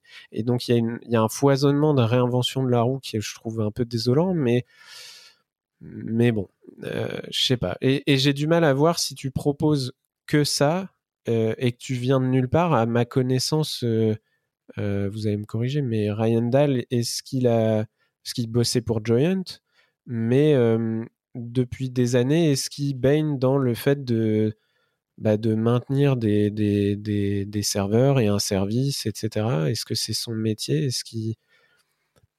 Tu vois, quand Cloudflare dit on fait des workers, je fais OK, ils savent ce qu'ils font et, et, euh, et j'ai une confiance euh, parce qu'ils maîtrisent un nombre incalculable de machines partout dans le monde. Mais là, ils sortent de nulle part, il n'y a pas vraiment de démo, il y a de la doc. Donc, euh, bon, je suis un peu OK. Bon, après, c'est pour ça aussi qu'ils lèvent des fonds pour embaucher des gens pour le faire. Tout à fait. Mais moi, je, fait. ma grille de lecture, c'est vraiment genre, ils ont un momentum, ils veulent transformer ça. Et puis après, euh, en général, une c'est aussi un peu ça. C'est, ouais, carrément. T'as de l'argent pour essayer de développer un produit. Et puis, euh, ben, peut-être qu'ils avaient deux, trois investisseurs un peu frileux qui leur dit, vous devez au moins avoir un peu d'entrée d'argent. Ils ont dit, OK, ça, ça coûte pas cher, on le fait facilement. Carrément. Et puis, genre, tu vois, je, je sais pas s'il faut analyser plus que ça. Non, non, mais on verra, on verra, on verra ce que ça donne, c'est clair. Après, je peux Euh, Alors qu'ils auraient pu se définir comme une boîte cloud native et récupérer un paquet d'investissements pour euh, développer un projet open source. Voilà. C'est bien. J'aime bien. Après, Bien. ils ont les extensions qui sont écrites, enfin, qui peuvent, qui peuvent être euh, en WebAssembly. Et ça, je trouve ça assez cool. Ouais, En tout, cas, nous, ça nous arrange parce que ça, ça, ça bouillonne encore plus euh, l'idée qu'au Assembly, c'est la hype et euh, du coup, nous, c'est ça met dans une bonne position, quoi. Mais ouais, je, je vois juste pas quelle est la différence avec ce qu'on va pouvoir faire avec Node. euh, C'est plus. ça Enfin, enlève va- la dépendance à, à JIP, enfin euh, GYP. Ouais. Et euh, du coup, ça permet d'avoir des extensions que tu as compilées qu'une seule fois et que tu peux juste copier-coller sur d'autres plateformes. Donc, ça évite des, des sacrés problèmes euh, pour des, des extensions un peu complexes, quoi. Ça facilite clairement le, le balader du code natif. ouais. Mais c'est peut-être là où je maîtrise pas, mais euh, tu peux ou tu vas finir par pouvoir faire pas mal de WASM dans Node? Tu peux. Déjà maintenant, et il y a des bouts de, de libnode en fait qui se baladent avec du WASM maintenant. hein. Et donc, quand tu as une lib qui avant, euh, au npm install, faisait un Node Jeep et faisait de la compile et je sais pas quoi, qu'est-ce qui t'empêche que maintenant, dans ce module-là, il y ait un bout de WASM? Rien. Ok, Tu peux faire la même chose. donc on est d'accord. C'est juste qu'il y a un- l'écosystème euh, Rust qui est intégré en plus à Node avec Wasm-Pack et tout ça. Donc, c'est ça. euh, tu- C'est juste que historiquement, tu as watt milliards de librairies qui posent ce problème de Jeep Et donc, tu as tout un écosystème existant euh, qui n'est pas très pressé de le faire évoluer, mais qui est basé sur ce système un peu relou. Mais je veux dire, le fait que ça puisse évoluer vers quelque chose de plus basé sur Wasm, c'est. Il n'y a pas de, de, de, barrière, quoi. C'est possible sur le papier. Enfin bref. on, verra. on, voit bien que les développeurs JS traînent un peu des pieds sur le Wasm des fois, mais faut pas s'inquiéter, on vous aura à la fin. Quand c'est pertinent, ça me parle tout à fait. Est-ce que tu penses que c'est ce que se sont dit les gens de Plan 9 quand ils ont commencé leur projet? Ah, transition. Oh là là. Euh, parce que je sais pas, je pense que vu le sujet, je pense que c'est un lien de Geoffroy Coupry. Donc Plan 9. C'était soit ça, soit Smalltalk en général, j'identifie. Ou Wazen, mais là, là c'est Yvan aujourd'hui. Voilà. Plan 9 euh, qui était un OS, euh, un Unix, euh, Unix-like, comme ça, qui était développé chez Bell Labs, qui, avait, Bell Labs qui avait été racheté par Nokia. Et donc ça a influencé en fait un paquet de concepts dans d'autres OS, le fait de, faire passer beaucoup de choses par du file system, l'encodage UTF-8, des choses comme ça. Et donc ça, ça fait partie, ah, c'est un peu comme Ouais, c'est vieux. C'est ça, c'est un peu comme des trucs comme BOS, c'est ces OS mythiques dont on parle régulièrement et les gens euh, ont les yeux qui partent dans le vague, se rappellent de très bons souvenirs euh, et, euh, et, en fait qui, qui, qui, ont plus ou moins disparu. Bah, en fait là non, ce n'est pas disparu. Maintenant, c'est relâché en open source par Nokia. Et donc, euh, eh bien, je ne sais pas ce qu'on va en faire. Euh, Mais c'est open source. Mais maintenant, on a le code. Voilà. C'est sous quelle licence faire des trucs. Hein sous quelle licence? C'est une bonne question. Euh... C'était plus une boutade. Hein, je crois que c'est pas dispo. En plus, tout de suite, tout de suite, je crois que l'article sera euh, dispo la semaine prochaine ou un truc comme ça. Non, non, c'est là. Hein. Il y, a, il y, a, un site p9f.org et euh, on a la source. la licence, a, ça a tout été mis sous MIT. Allez, open bar. C'est tout est en MIT et euh, faut prévenir, c'est du gros Sekitash. Normal pour un truc de, cette époque-là. Bah Mais honnêtement, il n'y a pas, il a pas tant de code que ça. C'est, enfin, c'est plutôt propre. Ça rentre sur une si ça tâche tout le temps, on, perd des auditeurs ou pas? Je ne sais pas. je pense qu'ils ont l'habitude, à force de, des propositions, de réécrire votre C en Rust parce que bon. C'est un peu euh, Ce qui est marrant dans l'article, c'est qu'ils insistent vachement sur le côté euh, euh, futuriste à l'époque du truc parce que c'était vraiment prévu pour faire du système distribué et donc euh, comme c'est Nokia ils en profitent pour parler de 5G et de, et de, et de, et de gros réseaux et de, de, massive distribution. Oui, parce que bah, les gens qui bossaient dessus euh, ont essaimé un peu partout et voilà. Est-ce que c'est pas stratégique? Je vois pas l'intérêt en fait de mettre ça en open source maintenant. Est-ce qu'il y a, il y a deux raisons pour lesquelles je vois C'est genre faire un peu l'actualité ou alors attirer des développeurs chez eux? Ou les deux, ouais. Peut-être que c'était un truc qui traînait et c'est des trucs qui mettent énormément de temps à se débloquer et que bah, ça s'est débloqué là parce qu'en fait, euh, pour des raisons d'IP, euh, ça a dû traîner hyper longtemps. C'est ça, forcément, tu as dû avoir quelqu'un en interne qui dit Putain, faut, faut qu'on sorte ça, faut qu'on le, rejette dans le monde, sinon, euh, sinon ça va se perdre. Quoi. Bah, c'est cool, en fait. C'est cool de voir ça. Je, suis, je suis content que, que tu aies une capacité à t'enthousiasmer sur des choses comme ça, parce qu'alors moi, pas du tout. Mais ouais, moi, je connaissais pas Plan 9. Donc. Euh. Euh, c'est bien. Bah, je, je, je, trouve ça bien. Euh, on va passer au lien suivant. C'est un lien hardware cette fois. Ça n'a pas grand chose à voir, si ce n'est le côté vieux aussi, puisqu'on parle de vieux disques durs et de nouveaux disques durs.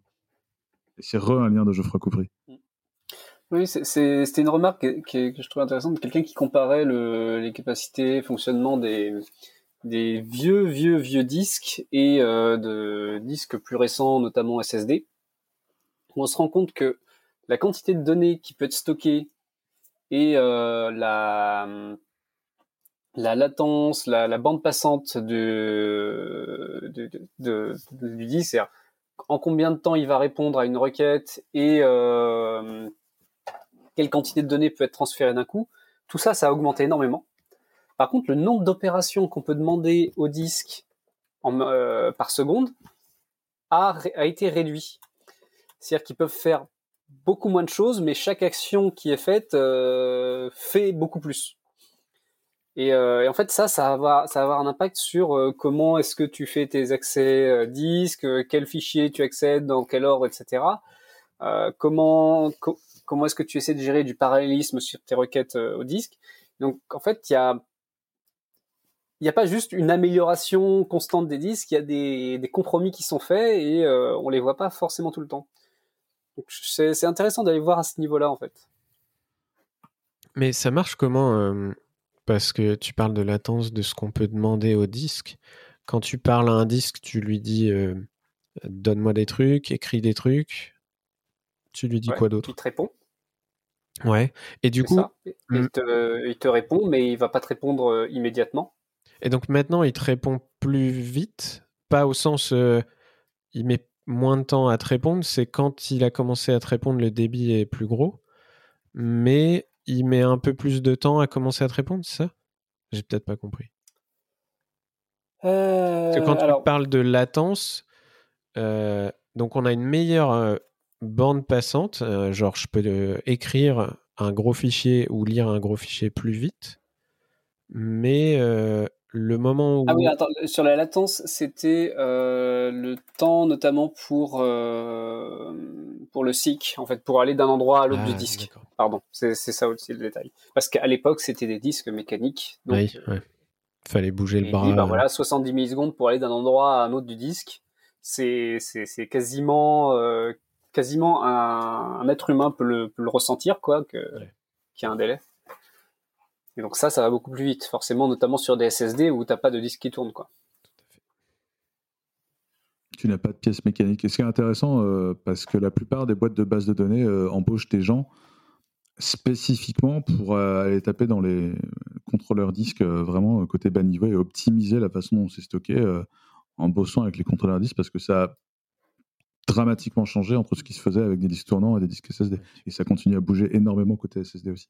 Bah ça, bouge, euh, en fait, dans le... là maintenant, il y a les disques euh, NVMe euh, qui sont en fait, qui peuvent être tellement rapides que, avant, ce qui se passait dans ton OS, c'est que l'OS dit au disque, allez, vas-y, va m'écrire ça ou va me lire la donnée à tel endroit. Puis l'OS va faire autre chose. Et c'est qu'il va recevoir une interruption ou autre, va, va, va, va être informé que la donnée est là plus tard. Avec les disques NVMe, on peut, dans, certains cas, on peut avoir une réponse qui arrive tellement rapidement que l'OS n'a même pas le temps de passer à autre chose. Genre, il fait l'arquette, il fait euh, du busy polling, genre euh, un ou deux passages dans une boucle et puis pouf, la, donnée est là. Et à tel point que euh, il y, avait des, des archives où tu as dans, dans, dans, une baie, tu as un rack de disques NVMe qui est capable de, de saturer en quantité de données échangées tous les racks, tous les autres racks remplis de CPU, quoi. Et c'est hyper intéressant parce que ça montre que le bottleneck en hardware change euh, régulièrement et je trouve ça très très cool. Parce que du coup, tu, tu, des fois le bottleneck c'est l'IO, des fois c'est le CPU. Là en l'occurrence, si tu as une bonne config NVMe, bah, c'est plus l'IO le, le, problème, c'est autre chose. il faut saisir en conséquence. Mais surtout que les, les OS ont, et, ont construit leur, leur stack d'IO disques euh, selon le, le fonctionnement de, de, de, vieux vieux disques. Et par exemple, euh, de pouvoir aller écrire ou lire euh, par des, tailles de, de pages de, de 4 kiloptets parce que euh, c'était classique. Sauf que euh, ben, maintenant, il y a des disques qui peuvent gérer des tailles différentes. Ce qu'ils peuvent lire ou écrire ou supprimer tout d'un coup, ça se fait pas sur la même taille. En fait, il y a plein de détails où il y a beaucoup, beaucoup de, de logique qui peut être poussée sur le disque. Les disques sont beaucoup plus intelligents maintenant. Et donc, il va y avoir des changements d'archi et c'est notamment dans les, dans les bases de données qu'il y a des gens qui travaillent à fond là-dessus, quoi dans les bases de données, puis si vous avez déjà fait une install Linux euh, récemment avec, euh, en bidouillant votre fichier fstab, les options de montage aussi euh, des file systems ont beaucoup changé pour des raisons similaires. Ben, c'était, je crois, c'est SkillADB qui est ceux qui réimplémentent Cassandra en C++. Ils ont un outil de test du disque qu'on peut lancer au démarrage quand, quand, on installe ce qu'il a. Il dit, bah voilà, je suis sur ce nœud-là je vais tester ton disque, je vais voir les patterns d'accès qu'on peut faire, les vitesses, etc. Et on va générer la conf qui correspond exactement à, ce qu'on peut faire sur ce disque. Parce que chaque disque va avoir ses spécificités. Much optimisation. Impressive. Et donc en parlant d'optimisation, parlons de test. Et parlons de webpagetest.org, dont on a déjà parlé dans ce podcast à plusieurs reprises. Tout à fait. Moi, je suis épaté par les transitions. Vraiment, je, c'est, quand même le, le meilleur de ce qu'il y a dans ce podcast. tout en douceur.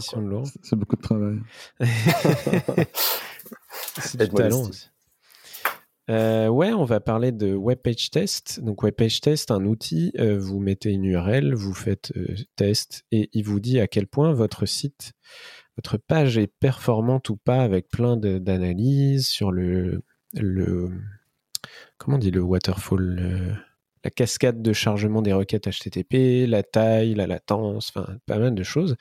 donc récemment, on a expliqué que webpage test, le projet avait été racheté, je sais pas trop comment on dit. Euh, par, ah, en fait, c'est la personne qui le développait euh, chez lui, dans son garage, euh, avec vraiment son infra dans son garage.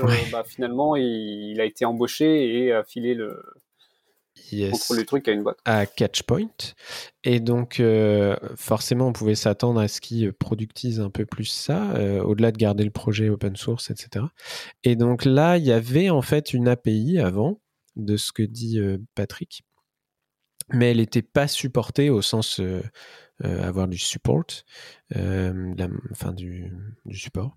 business professional. Voilà, et les clés d'API étaient uniquement disponibles à, je vous lis ce qui est écrit, hein, à un petit nombre d'utilisateurs etc.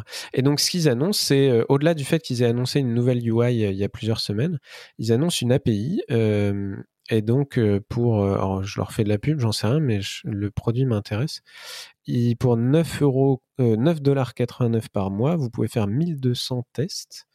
et via une API et ils ont pas mal d'intégrations des, des GitHub via des GitHub Actions il y a un module Node pour wrapper l'API voilà donc ils annoncent ça et ça a l'air assez cool je trouve j'ai pas encore essayé mais de pouvoir batcher plein de tests quand vous avez le temps de vouloir le faire vous-même, etc., ou le, contexte de, faire ces, requêtes vous-même, euh, ça peut être assez cool. Après, si vous êtes une équipe commerciale et que vous voulez juste vérifier que votre site est bien performant, notamment un site e-commerce, et le vérifier dans la durée, avoir des rapports qui coulent, etc., euh, il y a des outils plus adaptés à ça. On avait reçu euh, Boris Shapira dans le dans le podcast euh, qui bosse chez euh, Dairboost. Euh, là, on est vraiment plus sur une API, donc forcément un, public de développeurs. Enfin, de développeurs, ouais. Des rapports qui coulolent. J'ai dit ça? Ouais. Define rapport qui coulolent. Oui, tu as dit ça. Bah non, mais je, parle un, un, bah ouais, un rapport avec des, des stats, des, des charts, un truc visuel pour des décisionnaires et pas je récupère du JSON ou du. Enfin, tu vois. Non, tu génères un fichier Excel. Parce que une fois que tu as tapé leur API, euh, qu'est-ce que tu en fais? Il faut en faire quelque chose de. Absolument. Donc c'est, je pense. un scoreboard Lighthouse. non, mais ça va être utile quand tu veux benchmarker ou autre en termes euh, techniques, mais euh, mais c'est pas un outil de présentation. ouais, je vois. Enfin voilà. Donc c'est cool. À suivre hyper pratique comme outil, hein, vraiment. Euh. Ouais, euh, chaque fois que chaque personne qui se lance dans la création de son blog personnel euh, en créant son ah. framework de blog personnel finit toujours par utiliser WebPageTest. Test. Il y a une règle comme ça. Pour avoir, pour se faire flatter soi-même que que c'est bien performant pour les 17 lecteurs par mois qu'il y aura du blog.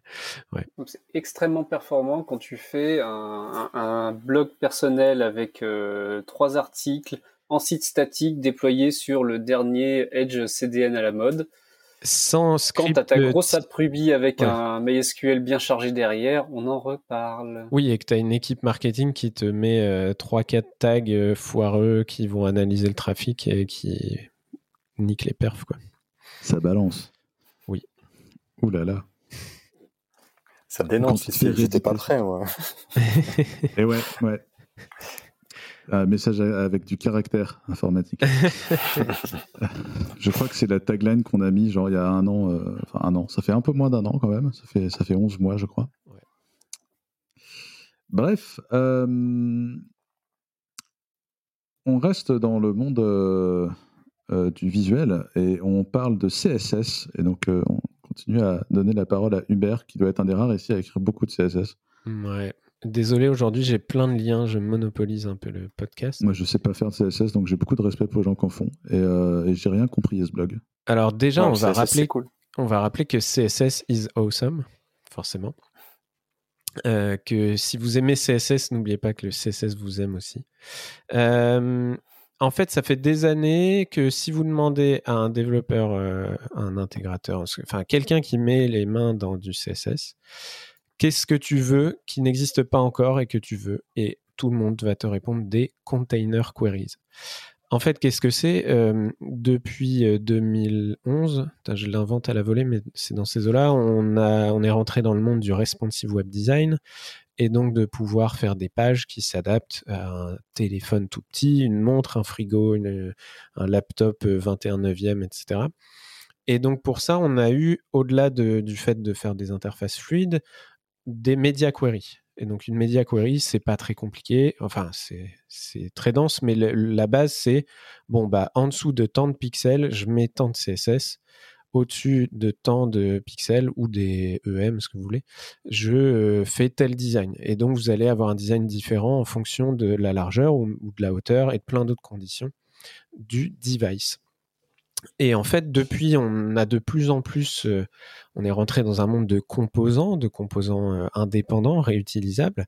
Et donc, en fait, de plus en plus, ce qu'on veut, c'est que le design d'un composant s'adapte à la taille, s'adapte en fonction de la taille dans laquelle il est utilisé.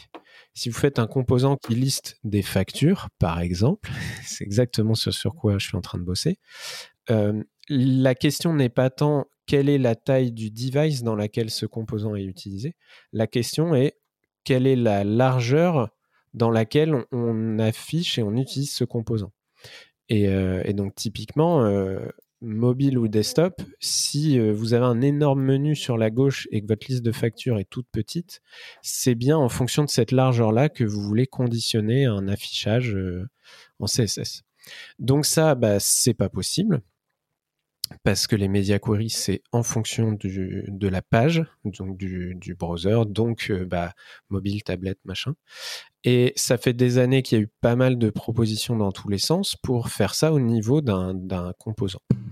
Et donc, il y a eu des travaux récemment par Myriam Suzanne et d'autres gens euh, qui ont écrit des explainers, des débuts de spec. Et depuis quelques jours, semaines, on a dans Chrome Canary avec un flag. Donc, genre, c'est, c'est, le fin fond de l'expérimental. Quoi. on peut utiliser cette, proposition de container queries. Alors, je ne vais pas rentrer dans l'API parce qu'elle va probablement encore bouger, parce que, bon, bah, c'est, on n'a pas trop d'infos sur où ça en est côté Firefox et Safari. Enfin bref, avant qu'on puisse correctement les utiliser, ça va prendre un peu de temps. Mais l'idée est de dire, je vais définir que ça, c'est le div parent qui, euh, sur lequel je veux m'adapter. Donc, si lui, il est très grand, je veux faire ça. Si lui, il est très petit, je veux faire ça. Et en dessous, on va pouvoir utiliser un at container sur lequel on va utiliser des... Euh, euh si tu en dessous de tant de EM, tant de pixels, je veux faire ça. Donc ça marche par deux. Il y a, un parent sur lequel on va dire c'est lui le container sur lequel je m'adapte, et ensuite un sélecteur add container euh, sur lequel on va euh, faire plein de choses. Il y a aussi des idées autour du fait d'avoir des unités relatives au container, de la même manière qu'on peut utiliser des viewport height et des viewport width comme unité. Euh, il y a des gens qui disent que ce serait bien d'avoir container width et container height ou autre ça n'a pas l'air aussi simple que ça. Donc euh, jouez avec, faites des retours. Euh, c'est prometteur, mais forcément ça va être un peu long avant que ça puisse être utilisable. Bien entendu, comme beaucoup de choses en CSS, c'est utilisable en mode progressif. Et donc, euh, dans les navigateurs qui le supportent, vous pouvez en profiter. Dans ceux qui ne le supportent pas, vous, mettez un, design CSS qui, qui, fonctionne de base euh, sans cette partie-là. C'est le moment de demander on en est où dans le front-end Wasm? Notez que j'essaye d'être euh, bref sur ces explications. Je vois ça. Je l'apprécie parce que ça fait déjà 1h14 qu'on parle. Et donc, euh, le front-end bah, bah, Il y a Heist qui est vraiment cool. Il y a pas mal de choses qui bougent, mais Il y a You, enfin, je sais, enfin, je sais pas. Heist, je connais pas You. Euh, Geoffroy m'en avait parlé, où tu peux faire des composants que tu écris en Rust, c'est ça? C'est compilé en Wasm. Heist, euh, c'est un peu différent dans le sens où c'est pas dédié à Wasm, mais tu as un runtime Wasm. D'accord. Mais à chaque fois, ils s'inspirent de Helm et puis euh, ils reprennent la même architecture. Et puis, parce que Helm, c'est bien. Ouais, je fais un peu de Heist en ce moment et je dois bien avouer que c'est vraiment très très très très cool. Je suis très content. Moi, je suis tombé amoureux de Helm. Et c'est quoi C'est l'aspect Redux de Helm qui te plaît le, le côté passage de messages et de. Bah, c'est hyper propre, quoi. Et puis, euh, puis c'est juste comme ça que ça devrait marcher. Enfin, enfin je trouve que c'est. C'est pas genre. Euh, non, vas-y, vas-y. Ouais, c'est un côté qui a été bien réfléchi et puis, euh, puis genre ça marche, ça marche vachement bien et ça scale super bien tu pars ton, tes messages par composant, par truc. Enfin, ça marche super bien, quoi. C'est un pattern hyper agréable. Beaucoup moins de pièges aussi, je crois. Tu es beaucoup plus serein quand on fait, du peu que j'en sais. Hein. Bah, surtout quand tu dois gérer de la synchrone, en fait, parce que oh c'est du passage de messages, du coup, c'est fait pour ça. Et comme on est tous euh, très chauds sur la synchrone en ce moment, euh, que ce soit sur les futurs ou sur euh, RxJS ou RxJava ou ReactiveStream ou machin. Enfin, tu vois, les, développeurs s'approprient de plus en plus ces choses-là et ces méthodes de programmation-là. Et ça t'offre un cadre pour ça qui est hyper agréable. Je, trouve juste dommage que Helm ne soit pas plus euh, utilisé parce qu'en fait, ben, React a vachement pompé. Enfin, il y en a plein qui pompent sur Helm et en fait, c'est pas genre on rend pas à César ce qui appartient à César. Et je trouve ça vraiment dommage. parce que finalement, ils n'ont pas le succès qu'ils mériteraient. En fait. C'est dommage. S'il y a des gens qui veulent venir parler de Helm dans ce podcast, euh, vous, êtes, les bienvenus. Bah, tu peux me réinviter. Bah, on, fera une spéciale Helm. Euh, on invitera. Euh, je sais que nous avons quelques francophones assez, assez chauds sur le sujet. Ah, je peux te filer des noms. Monsieur Grenat notamment. Euh, et donc, euh, et donc, et donc, et donc, et donc, qu'est-ce qu'on avait prévu? On avait prévu de parler ensuite toujours de trucs de front, mais pas vrai. C'est du JavaScript, euh, pardon, excusez-moi, je, retrouve mon, mon conducteur. Euh, et, je me demande si on avait, on avait parlé d'abord Signal il y a quelques temps, ouais. qui était une API qui n'était pas sortie et qui maintenant est dispo. comme ça? Alors, je vous bassine avec Abort Signal dans Message à caractère informatique. J'ai bassiné les gens la semaine dernière dans cette nouvelle émission géniale qui est Les briques du web, où j'ai fait une chronique sur Abort Signal. C'est une API qui, euh, qui est dans le browser pour annuler une requête HTTP avec l'API Fetch. C'est une API qui arrive un peu partout.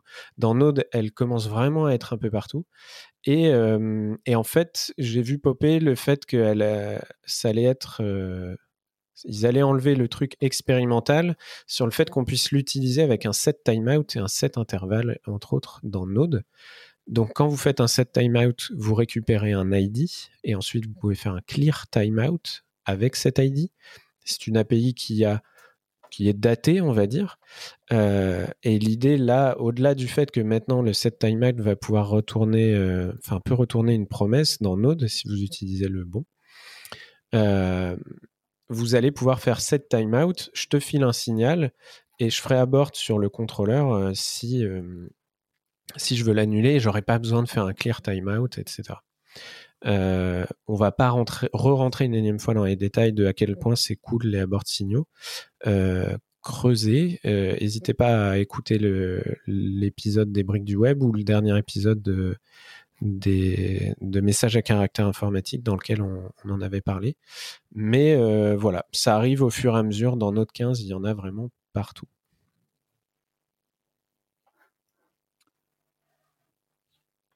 Yvan, euh, Geoffroy, est-ce que vous avez un avis sur, ce, sur, sur Abort Signal? Non. Disons que les abords de tâches, euh, c'est un sujet qui revient souvent sur l'async en Rust en ce moment. Ah, et que c'est c'est quelque chose de compliqué euh, d'arrêter une tâche asynchrone proprement et euh, c'est très très bien en fait de voir l'outillage aussi en JS là-dessus. Parce que c'est tu, tu, quand tu arrêtes une tâche, c'est elle était en train de faire quoi, elle causait à qui, qu'est-ce qu'on peut rollback, etc. Il y a plein plein plein plein de détails qui sont liés à ça et euh, qui sont très piégeux. Qui doit être implémenté dans ta logique métier de toute façon en plus, donc tu peux pas génériciser ce genre de choses. Ouais. Euh, ok. Eh bien, euh, nous allons abort cette discussion pour aborder un nouveau lien. Euh, c'est SvelteKit Beta. alors déjà, il faut replacer un peu Svelte, qui est un framework de web components, si je dis pas de conneries. Alors, je dis des conneries. non, si, presque. Euh, Svelte est un framework web pour faire des composants qui peut notamment euh, générer des web components, mais dans mes souvenirs, il reste encore quelques bugs, mais qui est pas forcément, euh, c'est pas vraiment mis en avant pour faire des web components, même si on peut. Euh, mais faut le comparer à, à, à, React, clairement, je pense. Euh, et donc, il a une approche euh, vachement basée sur la compilation et de dire, en fait, euh, une fois que le code est compilé avec le compilateur Svelte, il n'y a plus de dépendance à, quoi que ce soit. Alors, je vous laisse imaginer, c'est pas magique. Euh, ça va dans ce que vous buildez, rajouter quelques helper functions dont a besoin le code qui est buildé. Mais c'est un projet assez prometteur qui prend un peu d'ampleur depuis quelques années. ils avaient un projet frère, un projet compagnon qui s'appelait Sapper, euh, qui était, euh, pour simplifier énormément, un, serveur avec un routeur côté Node dans lequel vous pouviez avoir des pages codées avec des composants Svelte, etc. Ça vous faisait du, du rendu côté serveur, etc. et en fait, ce qui a été annoncé, c'est que euh, Sapper n'aurait pas de version 1, mais qu'à la place, ils, créent un truc qui s'appelle SvelteKit. Et donc, SvelteKit, euh, c'est chiant à dire, SvelteKit euh, de son créateur euh, Rich Harris explique c'est un peu le Next.js de Svelte. Donc, un serveur basé un peu comme PHP avec des routes qui matchent des fichiers qui sont dans une arborescence, qui fait du rendu côté serveur. Enfin, ça fait plein de trucs assez cool dans l'écosystème Svelte. Et euh, je vous en aurais pas forcément parlé parce que bah faut connaître, faut être dans le milieu. C'est c'est juste une annonce euh, d'un produit qui sort en bêta, qui est un produit très cool. Mais ce qui est notable, c'est qu'entre la première alpha, on va dire, où ils ont annoncé ça, et là maintenant, ils ont switché de Snowpack à Vite. Et donc Vite, on en a un peu parlé. Snowpack, j'en ai parlé il y a longtemps. Et en fait, c'est assez intéressant de voir qu'ils ont un peu mis de côté Snowpack et de voir à quel point Vite, qui est un projet de la communauté Vue.js, à quel point ça prend de l'ampleur et ça devient euh, bah, plus du tout spécifique à Vue. Ça va vite. Et ouais, et en plus, alors sans blague, ça va vraiment vite en plus, c'est impressionnant. Et ouais, voilà, ce que je voulais vraiment noter, c'est Snowpack a, le vent en poupe clairement, mais là, vite se pose comme le l'outil un peu, genre c'est pas vraiment un bundler, mais quand même. Et je vais pouvoir avoir une boucle de feedback avec du live reload et tous ces conneries là hyper rapide, c'est impressionnant en, en dev quoi.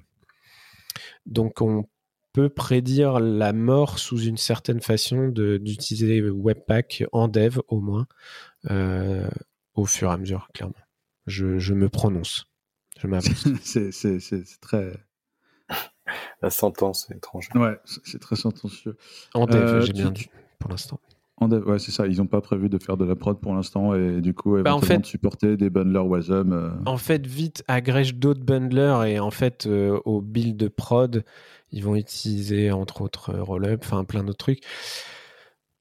Tout ça, ça bouge, mais c'est vrai que je pense que de plus en plus de projets vont commencer à se passer de Webpack et ça va être progressif. C'est, on verra. Hein. après, c'est des batailles. Hein. Ils vont peut-être revenir avec des. Voilà. Moi, je, je fais un... J'aimerais donner mon opinion là-dessus. Vas-y, vas-y, vas-y, vas-y. Il n'y a que moi qui euh, parle depuis tout à l'heure.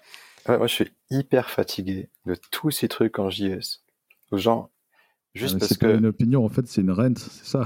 non, non, mais, non, mais en vrai, si on regarde d'un point de vue juste euh, énergie, enfin gaspillage d'énergie, on est, c'est des proportions astronomiques dans le monde JS. Quoi.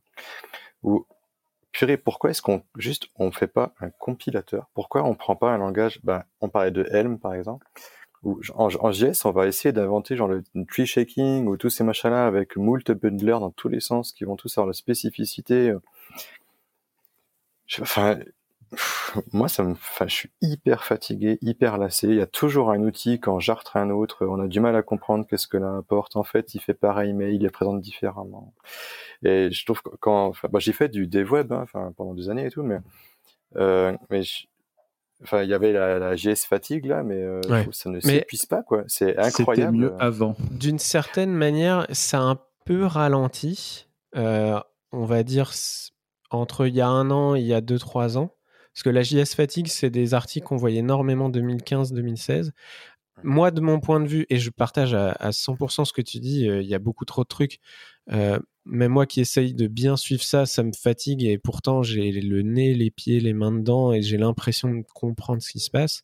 Je me dis, mais, mais quand tu es junior, débutant ou confirmé, mais que tu fais du front un peu de temps en temps, mais le, choix et, comprendre les scopes et les différences de OK, il y a cinq choix, mais c'est quoi les vraies différences? Ah bah là, euh, il y a un poil de cul euh, qui est différent. Euh, excusez mon langage, mais et, donc ouais, je te rejoins. Et ce qui est marrant, c'est que ça avait ralenti un petit peu et que là, sur les bundlers, depuis qu'on a. Euh, alors, on va, on va, entamer la fin de l'épisode avec tous les trucs codés en Rust. Mais depuis qu'on a ESBuild codé en, codé en Go et euh, SWC codé en, codé en Rust, qui sont des euh, compilateurs, transpilers, bundlers JS, mais codés dans d'autres langages, clairement, au niveau des perfs et donc de ta boucle de feedback quand tu fais CTRL S, en combien de temps tu vois ton changement dans le browser, on on est sur un gap de changement qui change la manière dont tu codes. Quoi. Et euh, particulièrement quand tu as un gros projet Webpack en React ou autre. Et, donc là, il y a re une avancée, donc il y a re de la compétition et re des. Mais attends, Webpack, Snowpack, vite, ça fait quoi C'est un bundler? Bah oui, mais pas vraiment. C'est hyper complexe. Euh, et je, enfin, ouais, je partage ton, ton constat de. Déjà, c'est fatigant à suivre et de est-ce qu'on a besoin qu'il y ait autant de gens qui fassent toutes ces alternatives et euh, est-ce qu'on crame pas euh, beaucoup trop de trucs? Bah, je préférerais qu'on focus sur un genre, bah, je sais pas, je, je veux pas insister sur Helm, mais l'approche de Helm, c'est genre, c'est un langage où voilà, ça compile vers JS parce qu'on peut pas se passer de JS aujourd'hui, c'est évident, euh, mais mais du coup, pourquoi est-ce qu'on persiste avec JS Pourquoi est-ce qu'on se dit pas, ok, JS c'est une, une cible de compilation? Et puis euh, on développe quelque chose euh, pour que ça compile vers JS, mais on arrête juste avec, euh, Après, j'ai l'impression que les gens qui, tu serais pas en train de nous vendre du Wasm. Ah, Alors, compiler un truc vers JS, moi je me rappelle de, certains petits langages comme CoffeeScript. Ouais, ouais, ouais. ouais. moi j'aimais bien CoffeeScript. RIP. Mais alors une fois que CoffeeScript est arrivé, ça a eu, il y a eu un foisonnement de, de trucs qui compilaient vers JS. Quoi. Oui, oui, ça s'est calmé après. Et ça, c'est vraiment la communauté JS où on va toujours réinventer la roue. Euh. On en parlait la avant de démarrer. Il faut hein. arrêter de dire ça. Euh, la communauté JS a beaucoup de visibilité là-dessus. Mais tu as là aussi dans la communauté Java. Moi, j'ai l'impression que ça arrive moins en Ruby. J'ai l'impression que ça arrive moins en Rust, qui sont vaguement. Qui ont un certain nombre de similarités. Mais euh, enfin, la quantité de trucs en Java qui font la même chose. Ah oui, tout à fait d'accord. Après, il faut se dire que le JavaScript concentre plein de développeurs qui, ont, qui utilisent des langages back-end différents. Tu vois, vous avez parlé essentiellement de langage back-end, mais il y a un moment, tu fais du PHP, tu as besoin de faire du JS à un moment donné. Tu fais du Ruby, tu as besoin de faire du JS à un moment donné. Tu fais du Java, tu as besoin, si tu fais un peu de, de front-end, Spring, MVC, machin, de faire un peu de JS à un moment donné. Et donc, tu vas concentrer le fait que de toute façon, tu vas en avoir besoin. Et euh, autant, moi, j'ai jamais fait de Helm, même si ça m'a intrigué, mais je te rejoins sur le fait qu'il y a plein d'approches bien plus euh, adaptées, safe euh, par rapport au, typage dynamique de JS et, de l'asynchronisme. Mais il y a une, une, affordance sur ce langage qui fait que pour les débutants, tu peux commencer à bidouiller un truc foireux très rapidement qui, qui bien sûr bah, a, des race conditions ou autre, mais ce qui fait que c'est aussi populaire et que, et que, tout le monde va pas coder des, du front-end en Rust demain, c'est pour ça en fait. C'est juste que tu es sur un langage qui est. Qui, est Franchement, ça va. Je fais du Rust en ce moment et c'est codable.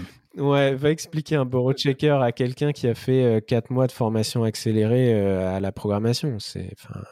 Après, moi, je vois aussi l'aspect écologique. On n'en parle pas assez dans l'IT. Ah oui, ouais. Mais euh, on va parler de 5G, blablabla, blablabla. Euh, mais à côté de ça, on va, pour une simple page, on va se taper euh, 4 megs dont 3,9 mecs de code JS qui n'est pas utile. Et, et ça, ben moi, ça me perturbe énormément. on parle du poids du réseau et on veut que les gens changent leur usage et tout. On n'arrête pas de faire des formats de compression d'image qui sont de plus en plus légers. On améliore le protocole HTTP. On fait tout ce qu'il faut pour que ça aille de plus en plus vite. Et il y a les devs qui vont balancer euh, des tonnes et des tonnes de JS inutiles euh, dans leur page. Et, et moi, j'aimerais vraiment qu'il y ait une prise de conscience là-dessus, de se dire, euh, enfin, qu'on prenne du recul et, euh, qu'on dise, on va essayer de faire des choses bien. Et ça ne veut pas dire qu'on fait pas des choses bien maintenant, mais qu'on se dise, il faut qu'on change un peu de regard sur ce qu'on fait. Quoi ça demande un, peu d'éducation et ça rejoint ce dont parlait Cécile il y a quelques épisodes où euh, c'est pas, ça prend pas nécessairement plus de temps de faire les choses bien dès le début, il faut juste être au courant de le faire comme ça. Cécile abordait les problématiques d'accessibilité et nous expliquait que euh, ça prend pas plus de temps de faire les choses accessibles quand on sait comment le faire. Et je pense que ça prend pas plus de temps de faire les choses bien en bundlant les choses correctement quand on sait comment le faire juste les gens se, se posent pas trop ces questions-là. Et si tu te les poses, mais le bordel que c'est cet écosystème pour bien te les poser, c'est chaud quoi. Et pour rebondir sur un lien d'avant avec euh, WebTest, Test, euh, je sais plus. Ouais. Euh, et, ouais, WebPage Test, est-ce que ça prend en compte euh, euh, l'accessibilité? J'en sais rien. à l'époque, j'avais développé un outil justement qui crawlait tout, puis qui vérifiait les règles d'accessibilité, puis qui agrégeait ça, blablabla. Ça avait été hyper bien accueilli. Euh, bon après j'ai quitté mon emploi et euh, la boîte a maintenu ça quelques temps et puis ils l'ont coulé. Mais euh, mais il y a, y a, vraiment des, des, besoins et de la même façon est-ce qu'on dirait pas ok votre page ne fait que un meg non mais lol enfin est-ce qu'on peut pas juste dire euh, en fait ça, le bilan carbone de votre page elle est de temps si vous avez un million de visiteurs ça, ça, ça, ça émet tant de CO2 enfin une unité qui parle un peu aux gens quoi. J'avais vu une page qui, qui faisait ça. je sais que par exemple Bundlephobia c'est un site tu tapes une librairie npm ça te dit combien ça pèse et ça te donne une évaluation en fibre et en 3G, combien de temps de chargement ça rajoute à ton utilisateur. Et j'avais vu un site, faudrait que je le retrouve, où il te faisait une estimation de, de, l'impact écologique. Après, tout dépend du pays dans lequel c'est chargé, etc. Donc ça reste des, des indicateurs et t'en fais ce que tu veux. Après, euh, moi j'ai l'impression de voir beaucoup de gens marteler le arrêter de bundler des, des mégas dans tous les sens et faites gaffe à la taille. T'as aussi des gens qui font gaffe à la taille, qui sont là. T'as vu, je suis passé de, de 1024 euh, kilos, enfin de 1024 octets à 800 octets. T'es là, on s'en fout. Et donc il y a, une prise de conscience, elle est pas du tout encore généralisée. Et j'en ai parlé tout à l'heure en mode troll, mais parfois tu vas faire un site très performant et derrière tu as ton équipe commerciale qui va te dire bah voilà, moi j'ai besoin d'AB testing, j'ai besoin de d'analytics, j'ai besoin de ça, tu te retrouves avec une palanquée de tags dans tous les sens qui ont un, rôle business hein, ou pas, faut voir, mais souvent oui quand même, et qui tuent les perfs parce que beaucoup de ces outils-là, historiquement, euh, étaient pas forcément axés là-dessus non plus, parce que les gens qui les choisissent sont pas forcément euh, les plus à même de se rendre compte s'ils vont tuer les perfs ou pas. Euh... Il y a aussi un truc, c'est que les très souvent, les très très très gros consommateurs de CPU sur les pages web, c'est les pubs. Oui. Oui, ça alors je te ça dis. Ça te transfère des quantités de données monstrueuses, ça t'exécute des boules JS énormes, et enfin, c'est, tu peux, tu peux essayer d'optimiser tout ton site de news, etc. Euh, tip top, et puis derrière, tu vas, tu vas, tu vas avoir trois encarts de pub et le machin va, va faire chauffer ton PC, quoi. Eh ben, installer les... un bloqueur de pub, Pi-hole, et puis, ou alors utiliser Brave, et puis c'est fini. Ouais. Quoi. Mais en tout cas, ouais, c'est pas accessible pour tout le monde. Il y a une prise de conscience qui est qui est pas encore assez suffisante là. Sur plein Est-ce qu'il ne faudrait pas que les cloud providers, et je ne dis pas ça parce que j'ai des interlocuteurs de, de Cloud en face, est-ce qu'il ne faudrait pas genre euh, refacturer aux clients l'impact écologique quoi? Enfin, je sais pas, pour qu'il y ait une prise de conscience? Bon, après, s'il y en a un, il fait ça, il se tue, quoi, mais. Euh... Salut, on est deux fois plus cher, mais on est green. Bah ouais, enfin après ça pourrait avoir un marché. Je... Déjà qu'on n'est pas aidé. Euh... C'est la faute à OVH, aux incendies et aux tuyaux. Merci Jean-Michel Blanquer. euh, clairement, on n'a pas, on a, on a pas besoin de ça, mais. Euh... Moi, je me sens pas très légitime pour, parler de ça. Je sais qu'il y a plein de gens qui parlent d'éco-conception et qui s'y connaissent beaucoup sur comment ça marche, sur ce qu'il faudrait faire. Donc, euh, je ne vois pas trop parler de ce sujet-là. Est-ce qu'on en parle pour la décarbonation? Et à ce moment-là, il faut rappeler aux gens que la France est, un pays majoritairement décarboné parce qu'on fait du nucléaire. Euh, ce que les gens oublient. La solution, c'est optimiser votre code et vos archives. Voilà. C'est pas une premature optimization. Pensez-y dès le début, c'est important. Si c'est clair. C'est faire en plus. L'écologie, c'est un petit effort de tout le monde qui fera la différence. C'est pas un gros effort d'une personne. Faites du mettez un CDN devant votre app et mettez des index dans vos bases de données par pitié. C'est ça, mettez des index. S'il vous plaît, si vous utilisez un ORM PHP. Pourquoi PHP Parce que c'est un truc qui revient souvent au support. Sur Ouais, ok. Euh, et, donc, ça a l'air gratuit comme ça, mais ça fait partie des trucs qui remontent régulièrement au support. Et, euh, effectivement, tu as, as, les ORM qui optimisent que dalle et euh, qui font des queries de malade. Il n'y a pas d'index et du coup, ça, bah, c'est lent, ça rase. Et du coup, tu mets une plus grosse machine. Et du, on pourrait ne pas faire ça. On pourrait optimiser et mettre des index. Juste ça, déjà, c'est le jour et la nuit.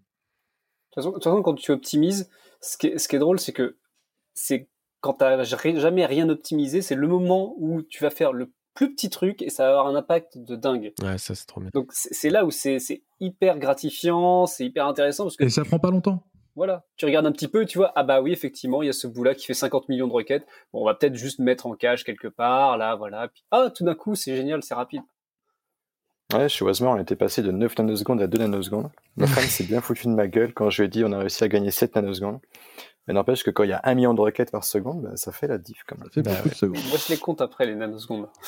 Bah, bon, euh, on a encore plein de choses à discuter sur les, sur les crabes et sur l'oxydation. Euh, mais avant, nous allons faire un dernier lien euh, qui s'appelle volta.sh, qui nous est amené par Hubert et qui est un outil pour gérer tout le tas d'outils dont on a parlé avant. Transition toute trouvée sur les gagnés des nanosecondes. si vous utilisez Node, euh, il y a des chances que vous utilisiez un outil qui s'appelle NVM, Node Version Manager, qui vous sert à faire euh, NVM, j'installe Node 14, 12, 12.3.7. et vas-y, euh, là, je passe d'un projet Node 10 à un projet Node 12, switch-moi automatiquement, etc. en vrai, c'est un outil assez vieux qui est vraiment stylé, qui marche très bien. On s'en sert même chez Clever pour quand vous déployez une app Node, c'est avec ça qu'on démarre la version de Node que vous avez demandé. Euh, et euh, NVM, c'est pas mal. Et moi, historiquement, dans mes projets, je mets un petit NVMRC dans lequel je mets la version Node du projet euh, en cours. Et j'ai mon shell qui auto-switch avec une bidouille NVM dans mon, ZSHRC. Et j'ai mon shell qui switch automatiquement sur le, node euh, dont j'ai besoin. Tout le monde me suit. Donc je vais dans tel projet. Ah, ça y est, je suis en node 10. Je vais dans tel projet. Je suis en node 14. Euh, le switch était assez lent. Bon, je pense qu'il y a aussi mon ZSH qui était truffé de plugins, mais c'était assez lent. Et il y a un autre problème, c'est que dès que vous installez quelque chose en global, vous allez faire euh, node install-g, ngrok, ESLint, enfin un outil que vous allez lancer en ligne de commande en global. Euh, il est lié à la version de Node que vous aviez quand vous avez fait le npm install. Et donc dès que vous switchez, et je parle bien de passer de 14.1.1 à 14.1.2, dès que vous faites ça, il faut réinstaller tous les outils globaux dont vous avez besoin pour qu'ils soient dispo. Alors il y a une commande qui dit euh, réinstalle-moi tous les trucs globaux de telle version, mais c'est quand même assez relou. Et en fait, Volta résout ces deux problèmes-là. Moi, je l'utilise depuis un mois là et c'est juste génial. Donc Volta, c'est codé en Rust, donc c'est cool.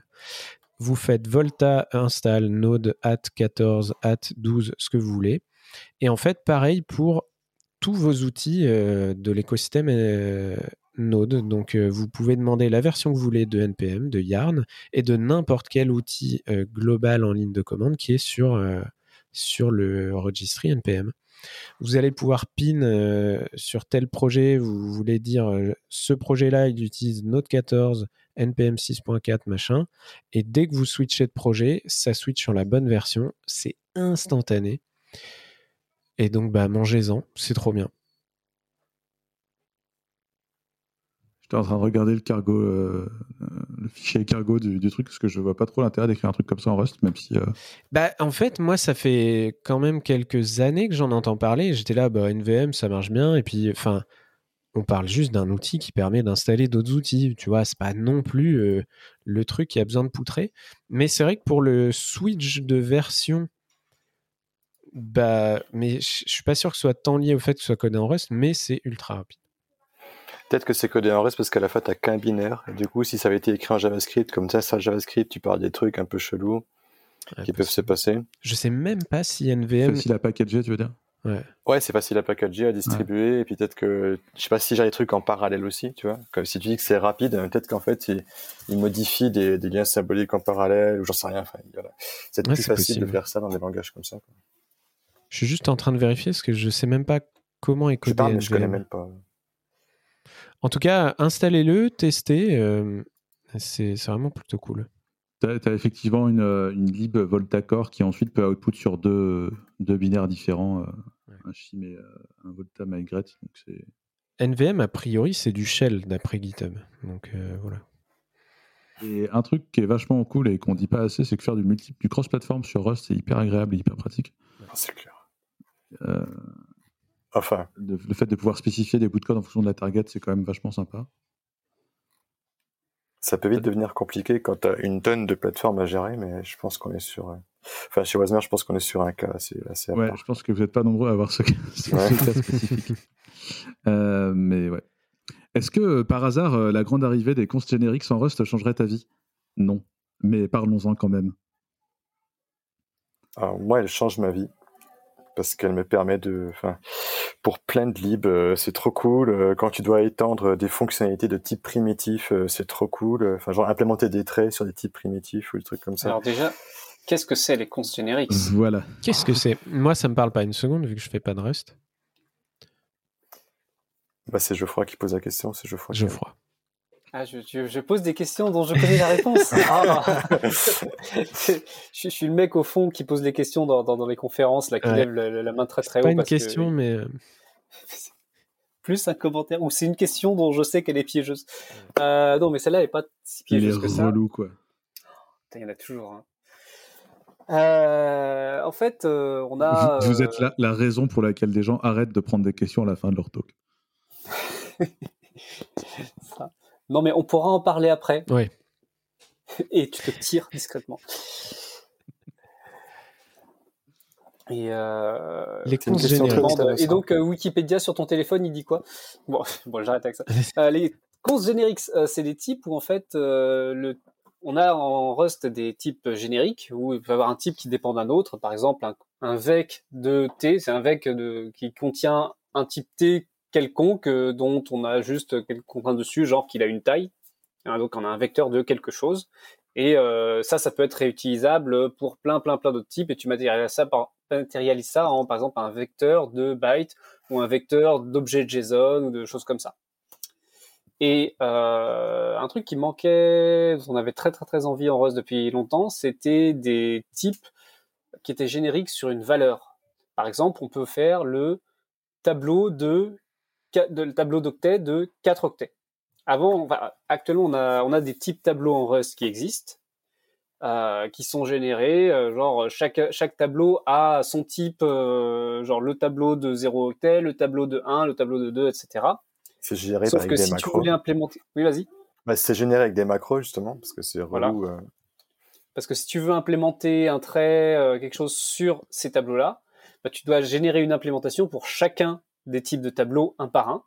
Voilà, donc attends, peux... juste euh, vec, vecteur, euh, tableau, traits, interface. Voilà, traits, interface. C'est-à-dire avant, tu, tu, devais du coup faire une macro, un gros truc de génération de code qui va te générer. J'implémente mon trait pour le tableau de 0, j'implémente mon trait pour le tableau de 1, j'implémente mon trait pour le tableau de 2, etc. Maintenant, avec tes consignes génériques, tu peux dire j'implémente mon trait pour le tableau de n éléments, par exemple. Et euh, donc les consignes génériques, pour l'instant, c'est ce qu'ils appellent le, bah, le const générique MVP, ça ça va aller plus loin. On va avoir euh, moyen d'avoir des opérations plus malines euh, sur les valeurs en question. Par exemple, des je crois qu'il y a une histoire de concaténation où tu peux avoir un tableau de taille X et un tableau de taille Y et le truc concaténé c'est tableau de taille XY, t'as des choses comme ça qui peuvent se faire. Et ça va venir, il va y avoir des choses de plus en plus malines avec des types qui vont plus loin, par exemple des on n'a pas que des nombres entiers, on va voir des, des, des strings, des, des, caractères, des choses comme ça. Bah là, pour l'instant, c'est que les entiers, les caractères et les booléens qui sont supportés. Voilà. C'est tout, tout c'est des integer-like. Voilà. Donc là, en fait, pour l'instant, c'est le minimal, mais ça va permet, ça permet déjà de, de réduire énormément des bouts de code. Par exemple, je sais qu'il y a une crate qui est utilisée pour euh, des opérations vectorisées euh, du SIMD, et en fait, ils sont en train de, de mettre à jour tout leur code pour euh, utiliser ça et de virer vraiment un gros paquet de code généré partout à la main. Donc c'est quelque chose de très pratique et c'est bah, le, compilateur qui vient, qui fait une amélioration. Ça, ça a mis longtemps, longtemps, longtemps à arriver. Hein, c'était beaucoup de taf, mais qui tout, va tout d'un coup va faciliter la vie de plein, plein de gens. Quoi. Alors, du coup, c'est dans quelle prochaine release de NOM? Alors, j'y pensais. Euh, il y a quelques cas d'usage, mais en fait pas forcément tant que ça. Ce nom a tendance plutôt à travailler sur, euh, bah, t'as un tableau d'octet de taille quelconque qui arrive et tu fais ce que tu veux dedans. Par contre, sur, la donnée qui est générée après, ouais, tu vas peut-être pouvoir écrire, par exemple, dans un tableau de taille n, euh, ouais, des choses comme ça. Après, tu peux aussi utiliser des expressions constantes comme valeur de ces, de ces génériques. Euh, enfin, tu peux dire, euh, genre, au lieu de mettre un n égale à 5, euh, tu peux très bien dire, c'est la taille de telle donnée sur cette plateforme-là, ou genre de choses. Donc, ça te permet vraiment de... Enfin, c'est les cas d'usage, c'est genre ceux qui écrivent des VM, quoi, ou ceux qui font beaucoup de cryptographie. Souvent, ils doivent gérer justement des, des, tableaux de taille super précises ou des machins comme ça. Pour eux, ça va être vraiment beaucoup plus simple. Quoi. Donc, voilà. Cool. Ok. On était beaucoup trop hypé par le truc, j'ai l'impression. Mais c'est ça qui est trop bien. On a chacun nos, nos, nos sources de hypance, de hype. Et alors, du coup, euh, ça va permettre de pas toujours utiliser euh, le, le, le mot-clé euh, dynamique euh, dans, des, dans des box? Quand tu sais non, pas ce que tu vas recevoir. Non, c'est pas du tout ça.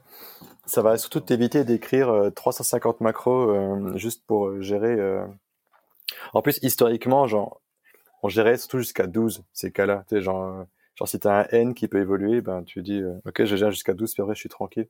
Bah là du coup, c'est générique et tu peux aller jusqu'à très loin et tout donc ça ça m'appelle les implèmes de tuple 1, tuple 2, tuple 3, tuple 4. Ça, ceux-là, a priori, on les a encore. Hein. Euh. Bah, les tuples, ouais, c'est compliqué. Euh... Bon, avec des macros, ça se fait bien, de macro récursive et tout, mais, mais ouais, c'est un peu compliqué d'avoir un type générique sur les macros parce que c'est, c'est un type euh, polymorphique. Enfin, c'est chaque chaque euh, i dans le tuple, il peut avoir un type différent, donc euh, c'est compliqué. C'est hétérogène, voilà, c'était ça le mot que je cherchais. Ok, euh, donc comme on vous l'a dit, on reste dans le Rust, euh, du Rust, toujours du Rust, et on parle de euh, l'arrivée de Rust. C'était ce mois-ci ou le mois dernier, je sais plus, à la fois dans Android et à la fois dans le kernel. Genre, ça y est, on fout du Rust partout, quoi. Rust everywhere. Dans Android, c'est dans Android Runtime justement, où ils ont ils ont Java, ils ont C, C++, et là ils ont rajouté Rust. Donc c'est-à-dire qu'on peut utiliser du Rust dans Android, mais dans la partie OS, pas dans la partie applicative, euh, les applications qu'on pourrait exécuter sur Android. Et l'idée, comme d'hab, c'est d'éviter les sources de bugs. Euh, dans l'article, ils expliquent qu'ils vont pas réécrire euh, du C en Rust parce qu'ils ont des millions de lignes de code et ce serait un travail de titan. Par contre, ils ont une approche qui est intéressante. Ils regardent le nombre de bugs en fonction de l'âge du code. Et en fait, plus le code est vieux et moins ils ont de bugs dedans. Et euh, du coup, s'ils ont plutôt intérêt à réécrire du code récent, qui a un an ou deux, et ça va éliminer euh, la plus grande majorité des bugs euh, existants, plutôt que de réécrire tout le, code base qu'elle a, quoi. Et je trouve l'approche intéressante. Ça a du sens. Hein, et, sur, bah, sur le kernel, l'idée, ça a été aussi d'aller commencer sur. Ils vont pas tout réécrire, ils vont d'abord permettre de faire des drivers. Donc, ce sont des parties qui sont vraiment self-contained, qui n'ont pas énormément de trucs qui dépendent dessus, et ça peut se charger facilement. Et du coup, commencer par des parties plus récentes et euh, bien limitées, c'est très bien pour s'intégrer en fait.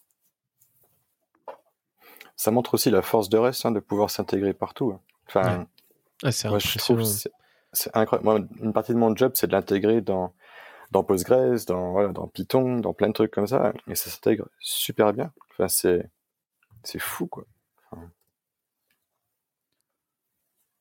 Mais alors, du coup, ça s'intègre euh, aussi euh, bien euh, en termes de possibilités, mais beaucoup plus facilement que du C, en fait. Tu as les mêmes capacités d'intégration, mais c'est nettement moins chiant. Après, quand tu vas t'intégrer à un gros système C, c'est c'est la galère parce que c'est quand même des approches différentes sur la gestion de la mémoire, blablabla, mais, mais, mais c'est faisable. Et euh, rien le fait que ce soit faisable, c'est déjà complètement dingue. Alors, j'allais dire, moi qui fais pas du tout de Rust, alors que je suis entouré de collègues qui me bassinent avec ça tous les jours. Euh... J'en fais sur mon temps perso, euh, malheureusement. Ah.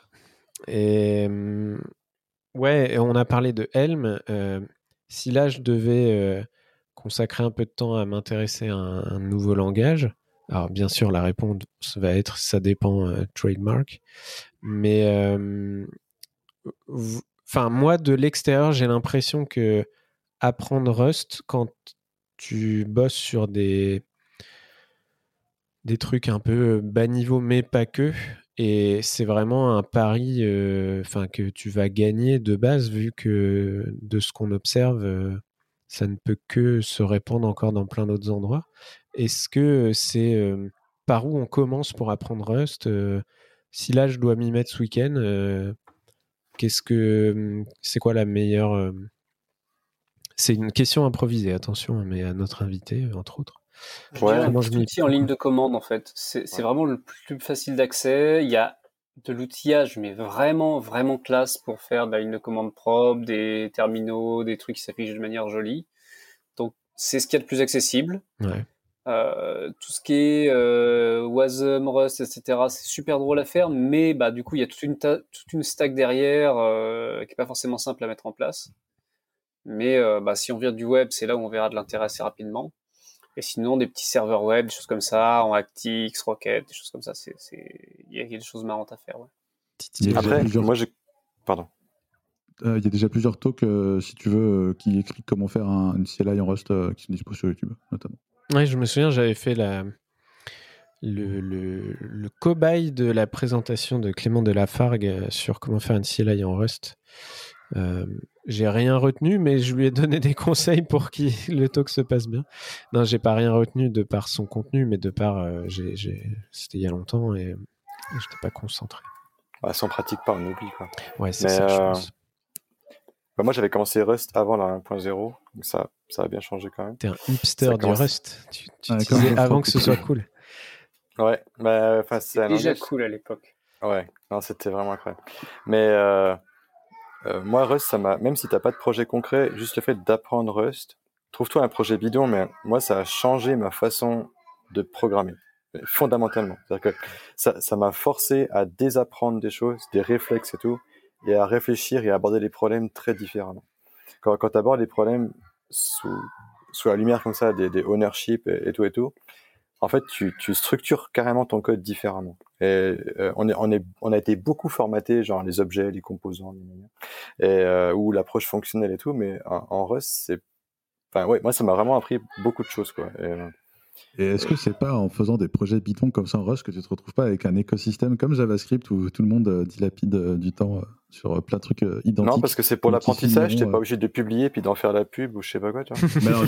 ouais, bah, c'est ça. En fait, est-ce que du coup, c'est la communauté JavaScript qui sont obligés de faire de la, pub sur ces trucs-là? Parce que c'est un langage hyper accessible et ça expliquerait pourquoi il y a autant de projets en, JS et que faire du JS c'est relativement accessible quand même. Ouais, mais c'est un problème de reconnaissance, de confiance en soi, la, valeur du père et tout ça. Mais là, on rentre dans un aspect très, un volet très psychologique. je confirme que je ne vais pas open sourcer mon code de Rust euh, actuel. Mais la, la communauté Rust est extrêmement bienveillante. moi, j'aime bien euh, shipper les trucs en 0.1 quand je sais que c'est utile, quoi, et partager ça sur Reddit et tout. Et soit t'as as des, as des retours super utiles, quoi. Ouais, moi, je suis le Reddit de Rust juste par pure curiosité. Et c'est vrai qu'il y a plein de trucs cool qui passent. Ok.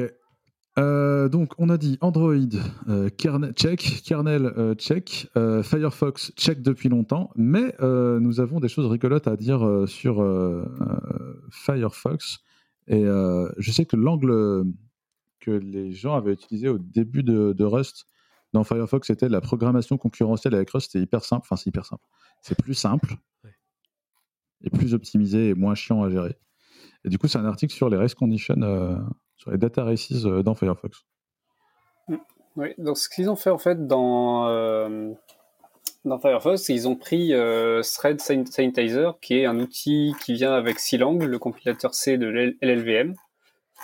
Et ils ont pointé globalement sur Firefox et on dit toutes les data races, on veut les éliminer, on veut éliminer toutes les data races. Et juste, c'est quoi une data race? Ça n'a rien à voir avec une race condition ou? Non, c'est la course. T'as pas de données qui font la course comme ça. voilà. Euh, bah, c'est en fait, c'est euh, tu as plusieurs threads qui vont vouloir euh, écrire ou lire au même endroit, sans qu'il y ait de synchro. Donc, selon l'ordre dans lequel ils s'exécutent, tu risques d'avoir des trucs incohérents. Par exemple, il y en a un qui lit, bah, tu, le, cas classique, c'est le, compteur où tu as euh, deux threads qui, euh, qui lisent la donnée, ajoutent un et puis réécrivent au même endroit. Et si tu as le premier thread qui lit, le deuxième thread qui lit, hmm. et puis chacun ajoute un et réécrit dedans, bah, ça fait pas plus 2, ça fait juste plus 1. Parce qu'ils ont réécrit l'un sur l'autre. Et donc ça, c'est très très très problématique. Et ils ont testé Firefox avec ça et ont trouvé un paquet de bugs intéressants. Euh, il y en a un que je trouve très joli, c'est celui où ils utilisent des bit sets c'est quand on utilise euh, un nombre entier, par exemple un octet, il y a 8 bits, et on considère chaque bit comme un flag booléen. Donc on peut avoir une structure, euh, ça ressemble à une structure C, etc. En fait, c'est un bit set, donc euh, chaque flag booléen, ça correspond à un bit du même octet. Et sauf qu'ils n'étaient pas synchronisés, donc du, point de vue du code, ça donne l'impression que tu avais deux threads qui lisaient et écrivaient dans, des, dans des membres différents de la structure. Sauf que derrière, bah, en fait, ça lisait et écrivait dans le même nombre, dans la, même zone mémoire, et du coup, euh, ça se télescopait. Ouais, ça écrasé l'autre. On trouvait des bugs comme ça qui étaient intéressants. Il y a des, des bouts, des bouts de, de fonctions qui euh, n'étaient pas censés être multithreadés, bah en fait, ils le sont parce que d'autres gens l'appellent. il y a pas mal de choses, et euh, ils ont même trouvé en fait des bugs dans des, des crates en Rust. Mhm. Donc c'était intéressant de, passer tout ça. Et je trouve ça vraiment génial de voir des outils comme Thread Sanitizer parce que on a vraiment maintenant de l'outillage, même quand on fait du C, C++, de l'outillage puissant pour euh, aller repérer des bugs, des bugs aussi d'accès mémoire, des choses comme ça. Euh, tiens, ça reste toujours plus compliqué de faire du code safe euh, et propre et tout en C, C++ qu'en Rust, mais on a de quoi on a de quoi travailler avec, donc on a de quoi euh, essayer d'éliminer des bugs. Quoi. Donc c'est, faut en profiter. Est-ce que tu as euh, thread sanitisé euh, Sozu? Alors Sozu est single threadé en fait. Chaque worker est dans un seul thread tout seul, donc il n'y a pas de, de multi-thread dans Sozu. Il y a plusieurs sanitizers, on peut les utiliser en Rust, mais que sur Linux pour le moment. Mm. Pour information. Et du coup, moi, j'ai pas fait de C, de C++ depuis mes études. Et moi, j'utilisais un truc qui s'appelle Valgrind. Ça, c'est encore un truc qu'on utilise pour checker les fuites de mémoire, un truc comme ça. Ou pas du tout. Ouais. Cool. Il y a Valgrind et puis il y a Address Sanitizer qui vient avec Silang qui fait un peu ce genre de taf aussi. ça, va te chercher les fuites de mémoire, les, les, bouts de mémoire où ça devrait pas lire, écrire, des choses comme ça. Il y a de l'outillage. Cool. Ok. Eh ben, du coup, euh, en parlant d'outillage, euh, parlons euh, outils en Rust, n'est-ce pas? Et aujourd'hui, on va parler de Fselect. Fselect qui est un, une CLI pour chercher des fichiers avec une syntaxe SQL. Ouais. En fait, j'ai fait un peu le ménage sur ma machine et vu qu'on me bassine dans ce podcast et dans notre Slack Clever interne euh, avec tous ces outils merveilleux codés en Rust, euh, bah, je les essaye de temps en temps. J'en ai essayé plein récemment, Volta entre autres. Et donc fselect, en gros, vous faites euh, fselect name, virgule size, from, vous mettez le nom d'un dossier, where, size supérieur à 1000 euh, and euh, name like. Euh, enfin, en fait, vous allez taper du SQL pour chercher des fichiers sur le disque. J'ai testé ça hier, ça marche. Je sais pas si je vais m'en servir régulièrement, euh, mais c'est ça marche et c'est assez cool et performant.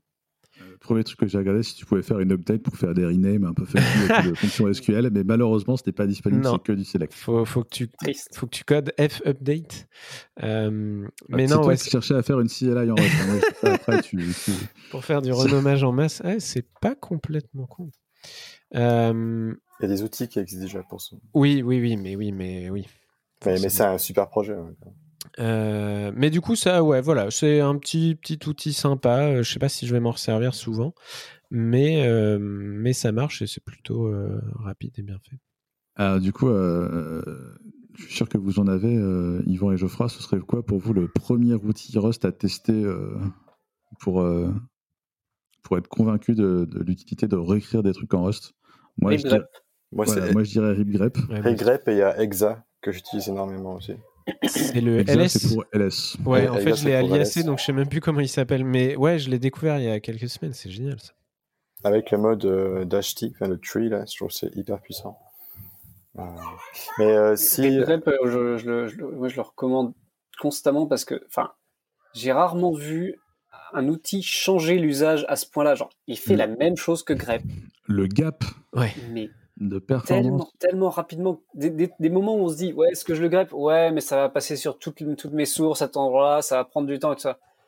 Que dalle, en fait. RipGrep, tu fais ça tellement rapidement, tu te poses même plus de questions. Maintenant, je lance RipGrep dans mon home, c'est dégueulasse, mais ça, ça t'en fout, ça va vite, quoi. Ça marche. Et puis, ah, euh, j'ai mal fait market, bah, je la réécris, c'est pas grave, je vais pas passer trois heures à, à faire une regex plus propre. Non, non, je...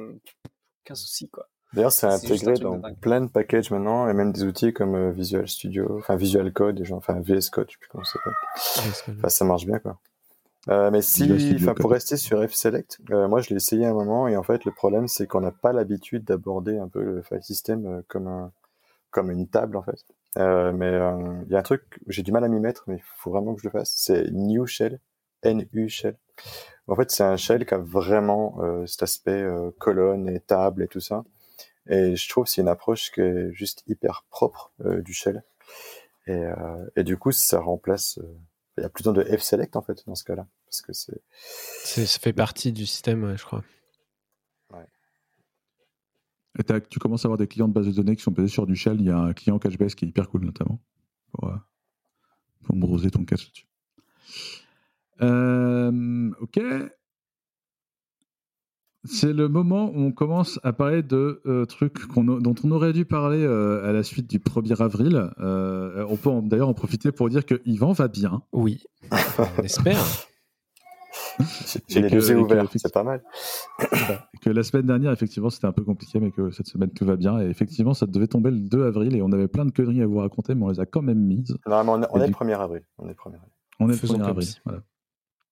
Euh, eh ben vas-y, euh, Hubert, faisons comme si euh, YOLO était un projet euh, sérieux. Ouais, donc YOLO, c'est une librairie, enfin une librairie, c'est un bout de JS, c'est un putain de poisson d'avril JS. Et en fait, dans l'idée, vous avez un objet qui a une propriété value et une propriété, je sais pas moi, voiture. Eh bien, si vous faites mon objet.value, ça marche. Si vous faites mon objet euh, Vlau, enfin, vous faites une typo, clairement, ça ne marche pas. Eh bien, grâce à YOLO, ça marche. Vous pouvez faire des typos dans tous les sens que vous voulez, ça marche, ça retombe sur ses pattes. Donc clairement, faut surtout pas, utiliser ça en prod. Euh, mais je voulais parler de ce projet parce que euh, si vous êtes habitué à PHP, au Magic Function, etc., euh, enfin, ça s'appelle comme ça, hein, ça fait longtemps que j'en ai pas fait. Mhm. Euh, il y a euh, en fait en JS un mécanisme un peu similaire qui est arrivé et qui s'appelle les proxys. Et en fait, vous allez pouvoir hooker un appel de fonction, un new, une instanciation de classe, un appel de méthode, tout ça. Et YOLO utilise ça en fait. Donc, il proxifie votre objet il regarde ce que vous avez appelé. Donc, si vous avez appelé voiture, mais que vous avez euh, tapé voiture, je sais pas, enfin, vous avez changé les lettres, il va détecter l'appel de propriété et ensuite en utilisant une petite librairie qui s'appelle fuse.js qui est un fuzzy search euh, en JavaScript, il va essayer de trouver sur l'objet ce qui correspond le mieux, donc en l'occurrence voiture correctement orthographiée et il va l'appeler. Euh, et dans le README, vous reverrez, hein, euh, mais comment est-ce que je peux installer YOLO? Bah, vous pouvez pas en fait, parce que c'est un putain de poisson d'avril, donc autant le code est sur GitHub. On va peut-être pas s'emmerder à, vraiment publier la librairie pour qu'il y ait des gens qui essayent de l'utiliser et faire n'importe quoi avec. Euh, donc, allez voir les sources, regardez les proxys, c'est intéressant. Peut-être vous aurez besoin du, du fuzzy search dans un de vos projets. En tout cas, moi, ça m'a fait redécouvrir ça et, en s'amusant. Voilà. Après, il devrait faire un face où quand tu te trompes dans l'URL, en fait, ça corrige quand même. puis il devrait lever des fonds et puis mince. On avait dit qu'on parlait pas du business model de, après, euh, si je peux rebondir plus sérieusement là-dessus, c'est un pattern intéressant ce que tu viens de dire sur les typos dans les URL, euh, qui est euh, utilisé par certaines plateformes de blog ou certains SaaS. Je sens le shameless plug mais oui, ça arrive qui me réclamait la, la, même fonction que Medium. Ouais, en fait, dans Medium, à la fin de l'URL, il y a un ID.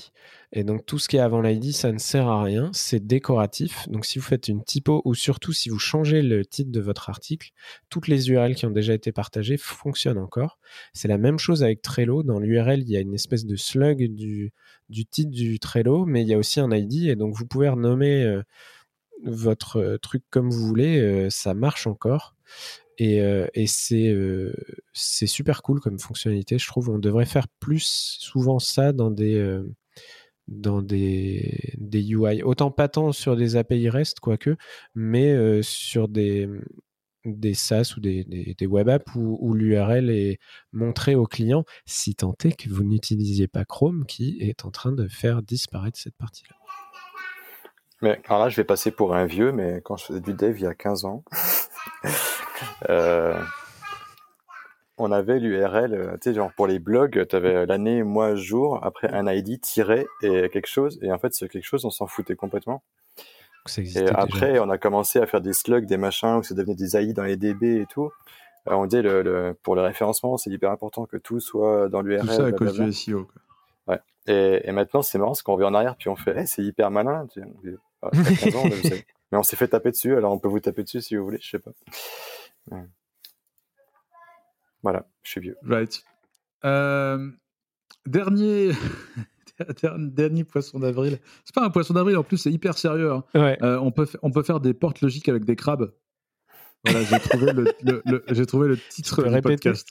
Voilà, on peut faire des portes logiques avec des crabes. Et on parle pas de Rust. Et on parle pas de Rust. On parle de crabes. De vrais crabes. De vrais crabes. les crabes. Et donc, c'est qu'il y a une espèce de, de, de crabe qui euh, se baladent en groupe. Et en fait, c'est un peu comme les oiseaux, euh, quand il y a un paquet d'oiseaux qui volent ensemble, euh, ils se suivent les uns les autres et des fois il y a une décision, est-ce qu'on va dans cette direction ou dans l'autre?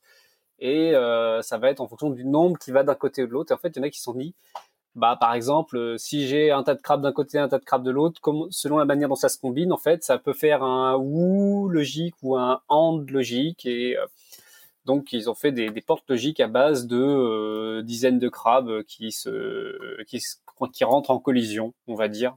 Ça, ça rentre pas en collision très très vite, mais ils se croisent comme ça. Et c'est quelque chose d'assez intéressant. Je veux dire, si à un moment on n'a pas d'ordinateur sous la main, on a des crabes, je pense qu'on peut faire quelque chose. Je pense aussi, ouais. Bon, ça fait un tableau logique. Mais quel est l'intérêt de ça? J'ai pas lu le lien, mais c'était motivé par quoi? Moi, j'ai le souvenir que ça marche pas si bien que ça, hein, de ce qu'il dit dans la fin de l'article. Bon, c'est ouais, Il faut vraiment beaucoup de crabes, quoi. Je crois. T'allais dire, Geoffroy? Non, non c'est l'utilité, bon, euh, et même l'efficacité du truc, effectivement, va être limitée, quoi. Moi, ça m'a rappelé. possible. Ça m'a rappelé une présentation de Fabien Trégan qu'il a fait dans plusieurs conférences en France euh, sur euh, les portes logiques pneumatiques en bois, où il t'explique comment fonctionne un orgue de barbarie et qu'ensuite euh, bah, il commence à t'expliquer comment il essaie de faire des portes logiques avec bah, je sais plus bien l'expliquer, mais avec des tuyaux, du, pneumatique, etc., des membranes, et que rien que pour faire une porte ou ou une porte et, je sais plus laquelle des deux était plus simple, c'est déjà un peu complexe, ça marche pas très bien, donc pour faire une calculatrice, je te laisse imaginer le, le délire quoi. C'était assez fun et t'apprenais des trucs. Ça m'a fait penser à ça. Mais les crabes, c'est encore plus fun quand même. En plus, ça se mange. Euh, passons au choix musical de la semaine, enfin des 15 derniers jours. Euh, et je vais arrêter de lancer des dés parce que de toute façon, tout le monde s'en tamponne. Et on va demander à Yvan ce qu'il a choisi euh, comme, comme chanson pour nous quitter. Ouais, alors j'écoute beaucoup de choses, mais j'ai vraiment épuisé l'album Rock Monsters de Altarba et Sunbay. et le morceau en particulier, c'est More Pressure. Voilà. Voilà. Si eh vous ben, aimez ce euh, style. C'est quel style? Ah. Électro. C'est large. ouais. J'essaie de taper large, pas faire peur aux gens. ils n'ont peur de rien, euh, ça fait 2h10 qu'ils nous écoutent. Euh, s'ils nous écoutent encore. beaucoup, s'ils sont encore là, ouais, c'est pas gagné. Euh, merci, merci beaucoup, Yvan, d'être venu. C'était bien cool. Merci à tous d'avoir participé et de nous avoir écoutés. Et on vous dit à la semaine prochaine. À la semaine prochaine. Avec plaisir.